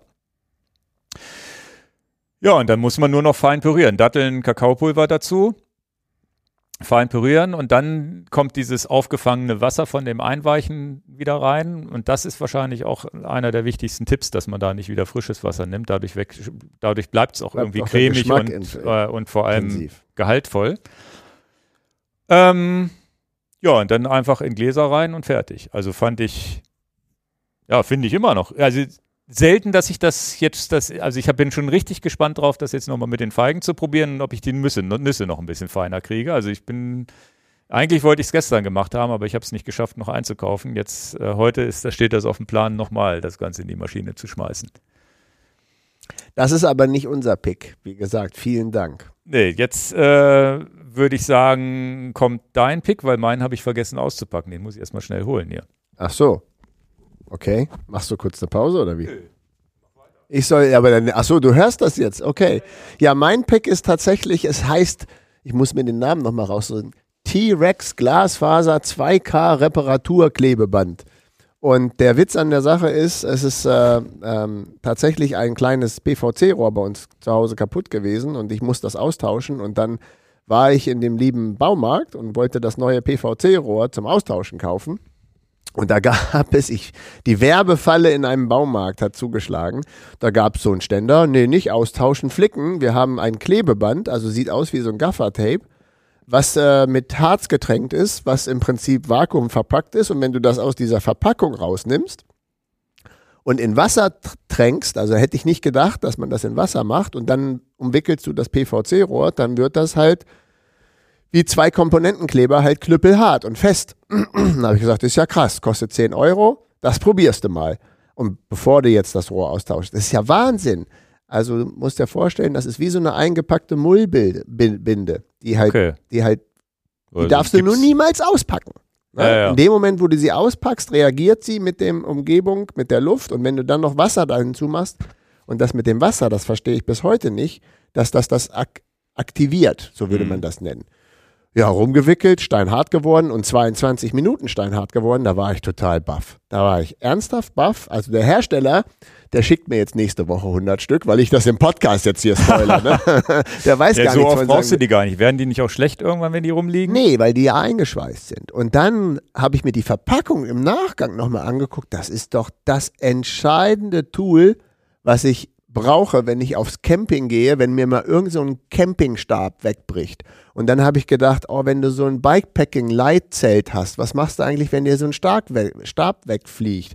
Dann habe ich jetzt von meinem Big Agnes Zelt und auch hier MSA und wie sie nicht alle heißen, die haben alle so Reparaturhülsen, wenn dir mal so ein mhm. Fiberglasstab bricht und all so eine Sachen, habe ich dann gedacht, das ist ja krass, das ist doch das ideale Zeug davor. Und dann, weil ich ja auch einen Carbonrahmen habe und auf heftige Tour gehe, habe ich gedacht, und am Ende der Kette kannst du ja ein gebrochenes Unterrohr vom Fahrradrahmen flicken. Ja. Also so, dass du halt weiterfahren kannst. Das ist ja so hart, dass ich damit schon eine gebrochene Gabel flicken würde. Also bevor ich halt aufgebe und sage, ich rufe jetzt hier irgendwo, keine Ahnung, einen Service her, wo ich sagte, da bin ich ernsthaft baff und dann steht auf der Verpackung auch noch drauf, ja, auch Fahrradreparaturen und so und allen möglichen Kram ne? und Angelrouten und was weiß ich nicht alles, wo ich dachte, krass, für letztendlich kostet 8 bis 10 Euro, je nachdem, wo du es so kaufst. Ich kann es ja verlinken hier, bei Amazon gibt es das auch. Ähm, ist, mein Ja, Tipp, cool. ist mein Tipp. Kauf Also ich, brauchst kauf du- ich mir auch. Brauchst du, brauchst du, brauchst du null Werkzeug. Ja. Also du brauchst gar kein Werkzeug. Du Okay. könntest ja unterwegs es irgendwo rumwickeln und könntest sogar das, die Flüssigkeit aus deiner Trinkflasche rüberkippen. Ja, gut, okay. Na gut. So, mein Pick, der kommt jetzt auch wieder von der Community, deswegen, ich muss das erstmal eben aus meinem Rucksack rausholen. Und zwar Erste-Hilfe-Kits. Da gibt es eine Webseite, Danny Horninger heißt das Ganze, äh, äh, Danny Hornsteiner. Und die machen auch so Erste-Hilfe-Kurse. Tatsächlich äh, war der, der Tipp von dem Hörer, Mensch, vielleicht wäre das, das vielleicht sogar mal vereinsmäßig sowas mit anzubieten und so weiter. Da weiß ich nicht, ob das geht oder nicht, aber das habe ich zumindest mal im Hinterkopf zu sagen, naja, vielleicht kann man da Ach mal so, ein Erste-Hilfe-Kurs. Genau, dass ja, man sagt, ich richtig gut. Weil die machen richtig Erste-Hilfe-Kurse wohl auch für Radfahrer und so ein bisschen spezifisch, was das angeht. Und machen halt auch äh, so Erste-Hilfe-Packs spezifisch für Radfahrer. Mhm. Es gibt einen, so ein Classic-Pack, das ist äh, nicht nur für Radfahrer, auch für Wanderer und so weiter. Das kostet irgendwie 38 Euro. Und es gibt diese Mini-Packs, die kosten nur so äh, 15, das 15, nee, 20 Euro. EH Mini Rad halt, das heißt das Ganze. Inklusive der wasserdichten Tasche. Genau, und das ist das, was ich jetzt auch äh, hier mit picken möchte, weil das ist sehr, sehr klein und inhaltsmäßig, finde ich, haben sie es halt super durchdacht. Und ich habe extra zwei bestellt, um Dan hier live in der Sendung einschenken zu können, damit er auch eins hat, weil Aber ich, darf, ich die, man, darf man das jetzt aufmachen oder ist es dann Ja, nicht steril? nee, die sind ja, Sachen sind ja alle verpackt. Du musst nur sehen, dass du es wieder eingepackt kriegst. Ja, ja, aber Genau, und du hast halt wirklich alles drin zur Erstversorgung, griffbereit. Ähm, und schön. Hier schon so eine Mini-Rolle hier von diesem Leukoplast. Genau, da ist auch sowas wie so, ein, so eine Fettzauge drin und so weiter. Ich weiß gar nicht, was das alles ist. Da, witzigerweise müsste ich mir jetzt nochmal genau angucken, wie das alles funktioniert. Beziehungsweise eigentlich bin ich auch schon so am, am, am, am gucken. Eigentlich muss man mal so einen Kurs mitmachen. Weil du so ein Pflaster kleben und ein bisschen Verband rum und sterilisieren, das kriegt man ja vielleicht noch hin, aber vielleicht, da, da gibt es sicherlich Tipps, die noch, die noch interessant sein könnten. Ich fand es auf jeden Fall cool, dass hier alles drin ist, sogar eine Ja, fairer Preis vor allen Dingen, ne? Ne, 20 Also Euro. richtig mit der Tasche. Der Shop ist so ein bisschen, also da, da schickt man mehr oder weniger eine E-Mail hin, dann kriegt man eine Vorkasserechnung. Also es dauert drei, vier Wochen, bis das dann hier ankommt. Wird wahrscheinlich alles ganz frisch von denen gepackt, bevor sie es abschicken, sodass du wahrscheinlich auch keine, keine langen Ablaufdaten hast. Wasserdicht. Und finde ich sehr, sehr kompakt und klein. Gefällt Und mir. eben radfahrspezifisch, was du sonst so nicht so einfach findest oft. Wenn, dann musst du es dir selber äh, packen. Signalfarbe hier. Ja. Findest du auch, wenn es mal irgendwo rumliegt. Ja, und dieses Größere habe ich dann, wenn ich schon bestelle, habe ich gedacht, unterstütze ich die, bestelle ich das auch nochmal mit. Das würde ich jetzt zu einer Wanderung vielleicht auch mitnehmen. So eine Wärmedecke ist hier auch mit drin und sowas. Also, So eine Rescue-Decke. So Genau. so eine, ja, die ist, die ist echt manchmal ganz wichtig. ja, und ich glaube, die ist hier in dem kleinen Bike-Kit auch drin. Aber listen die das, was drin ist, auf ihrer Webseite? Ja, nicht ganz übersichtlich. Ich, wie gesagt, ich verlinke euch das, sonst könnte ich es jetzt hier so ganz einfach ablesen, aber für die schnelle Runde. Eine Rettungsfolie, Einmalhandschuhe, Tape-Rolle, sterile Kompressen, Verbandspäckchen und die ähm, Gravel, da ist dann zusätzlich noch eine Fettgauze dabei, ein Traubenzucker, interessanterweise ein Traubenzucker Ach, und eine Zeckenkarte. Und noch ein zusätzliches Verbandspäckchen. Das kostet dann statt 15 Euro 19,90 Euro. Also ja, aber wird, das ja ist das so, wie ich es jetzt hier habe. Preis. Also wenn du da losgehst und kaufst den Beutel und gehst dann in eine Apotheke, kommst du nicht wesentlich billiger nach Hause. Ich weiß jetzt aber tatsächlich nicht, was so eine Fettgauze ist. Weißt du das? Nein. Ich, ich habe mich nur nicht getraut, mich hier zu blamieren. Blamiere dich täglich. Das, Ja. Diese Auflösung gibt es im nächsten Podcast. Nicht googeln, was es ist jetzt. Das gibt es im nächsten Podcast. Die Leute können selber Eine googeln. sterile Wundauflage ist das, Ah, wenn ich das richtig verstanden habe. Keine Ahnung. Das müssen wir noch rausfinden. Aber fand ich super. Und aber ich würde es trotzdem mal einmal komplett auspacken und mir angucken. Ich packe es dann auch wieder ordentlich ein. Ja, also jetzt mache ich ist das nicht. deins. Mache ich Dankeschön. Mache ich nicht jetzt hier im Podcast, aber Ja. ich finde schon gut, es trotzdem mal alles zu sehen, was man dabei Ja, hat. ja. Aber erinnerst du dich, wie oft wir schon Bikepacking-Videos gemacht haben? Was haben wir dabei und was haben wir wo reingepackt und wo welche GoPro und wo welchen Akku und wo welchen Schlauch und bla bla bla. Gab es genug Kommentare schon auch, wo sagen, ja, ja, ihr seid immer die super Technik-Nerds und wo ist das erste Hilfeset? Zu Recht schimpft ihr mit uns. Zu Recht. Ja, ja. Ja, deswegen, ich fand jetzt, also das ist ja wirklich eine Größe, die kriege ich ja in, in jede Frameback einfach vorne mit rein. Schön leicht. Und ähm, ja, es hat mich einfach sofort überzeugt. Und vielleicht ist es auch so, dass da einfach, ja, das Schöne ist halt, es ist radspezifisch, wo, wo sich wirklich Leute Gedanken machen, die dann auch noch gleichzeitig die Erste-Hilfe-Kurse geben, die wissen dann auch, was damit zu tun ist. Und das ist tatsächlich etwas, was ich dann als zweites empfehle, weil die sind jetzt auch nicht in der Nähe, sonst wär, hätte ich tatsächlich gesagt, wir fahren da mal hin. Ach so. Machen tatsächlich mal ein kleines Event draus. Aber das ist was, was ich jetzt auch im Hinterkopf habe. Eigentlich müsste man mal so einen so einen Kurs machen. Ja, muss ich jetzt mal ins Presse Nee. gucken. Ich meine irgendwo, mein, ich meine irgendwo Süddeutschland. Okay. Gut. Ähm, in Grün, also 82er Postleitzahl. Ich habe jetzt nicht genau gegoogelt, wo das ist, aber das ist meistens so weit weg von uns. Mhm. Nee, das ist mein Pick und das, Bei mir ist es das dir extra, Repar- habe ich dir extra mitgegeben. Du hättest mir natürlich auch mal so einen T-Rex mitbringen können. Ja, ich hatte nur einen.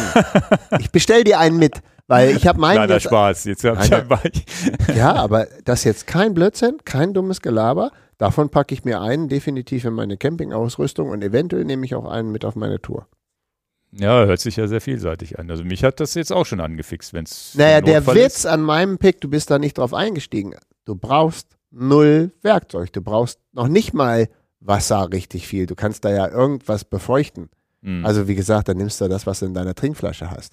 Aber guck mal drauf, ob es nicht ein Verfallsdatum hat, weil ich hatte mal so kleine Gummidinger, mit denen man Kabel und sowas reparieren kann. Die machst, die, die knetest du und machst du rum und dann werden die auch irgendwann fest bleiben, aber so ein bisschen flexibel, damit, sie, damit du sozusagen Kabelbruch damit oder so, ein- so ein, wenn die Isolation abknibbelt, kannst du das Wenn reparieren. das Verfallsdatum Jahre ist, ist auch okay. ja, ja. Also, aber die, die werden auch trotz Verpackung irgendwann po- porös. Also wahrscheinlich so sich jetzt 100 Stück hinzulegen, ist auch nee, nicht schlau. ist auch ein bisschen teuer. Ja, ja. Also kostet ja immerhin noch 10 Euro. Na ja, Ja, gut. aber fand ich, solche, solche kleinen Dinger sind ja immer gut. Die Ja, aber bin ich natürlich in die volle Baumarktfalle gelatscht, ne? Das ist dann so ein schöner Aufsteller, wo dann immer alles ja, aber witzigerweise hält es ja auch. Ja, auch also gut. von daher, sonst hätte ich es jetzt nicht gepickt, wenn es jetzt nur so eine Marketing-Sache gewesen Ja, wäre. ja.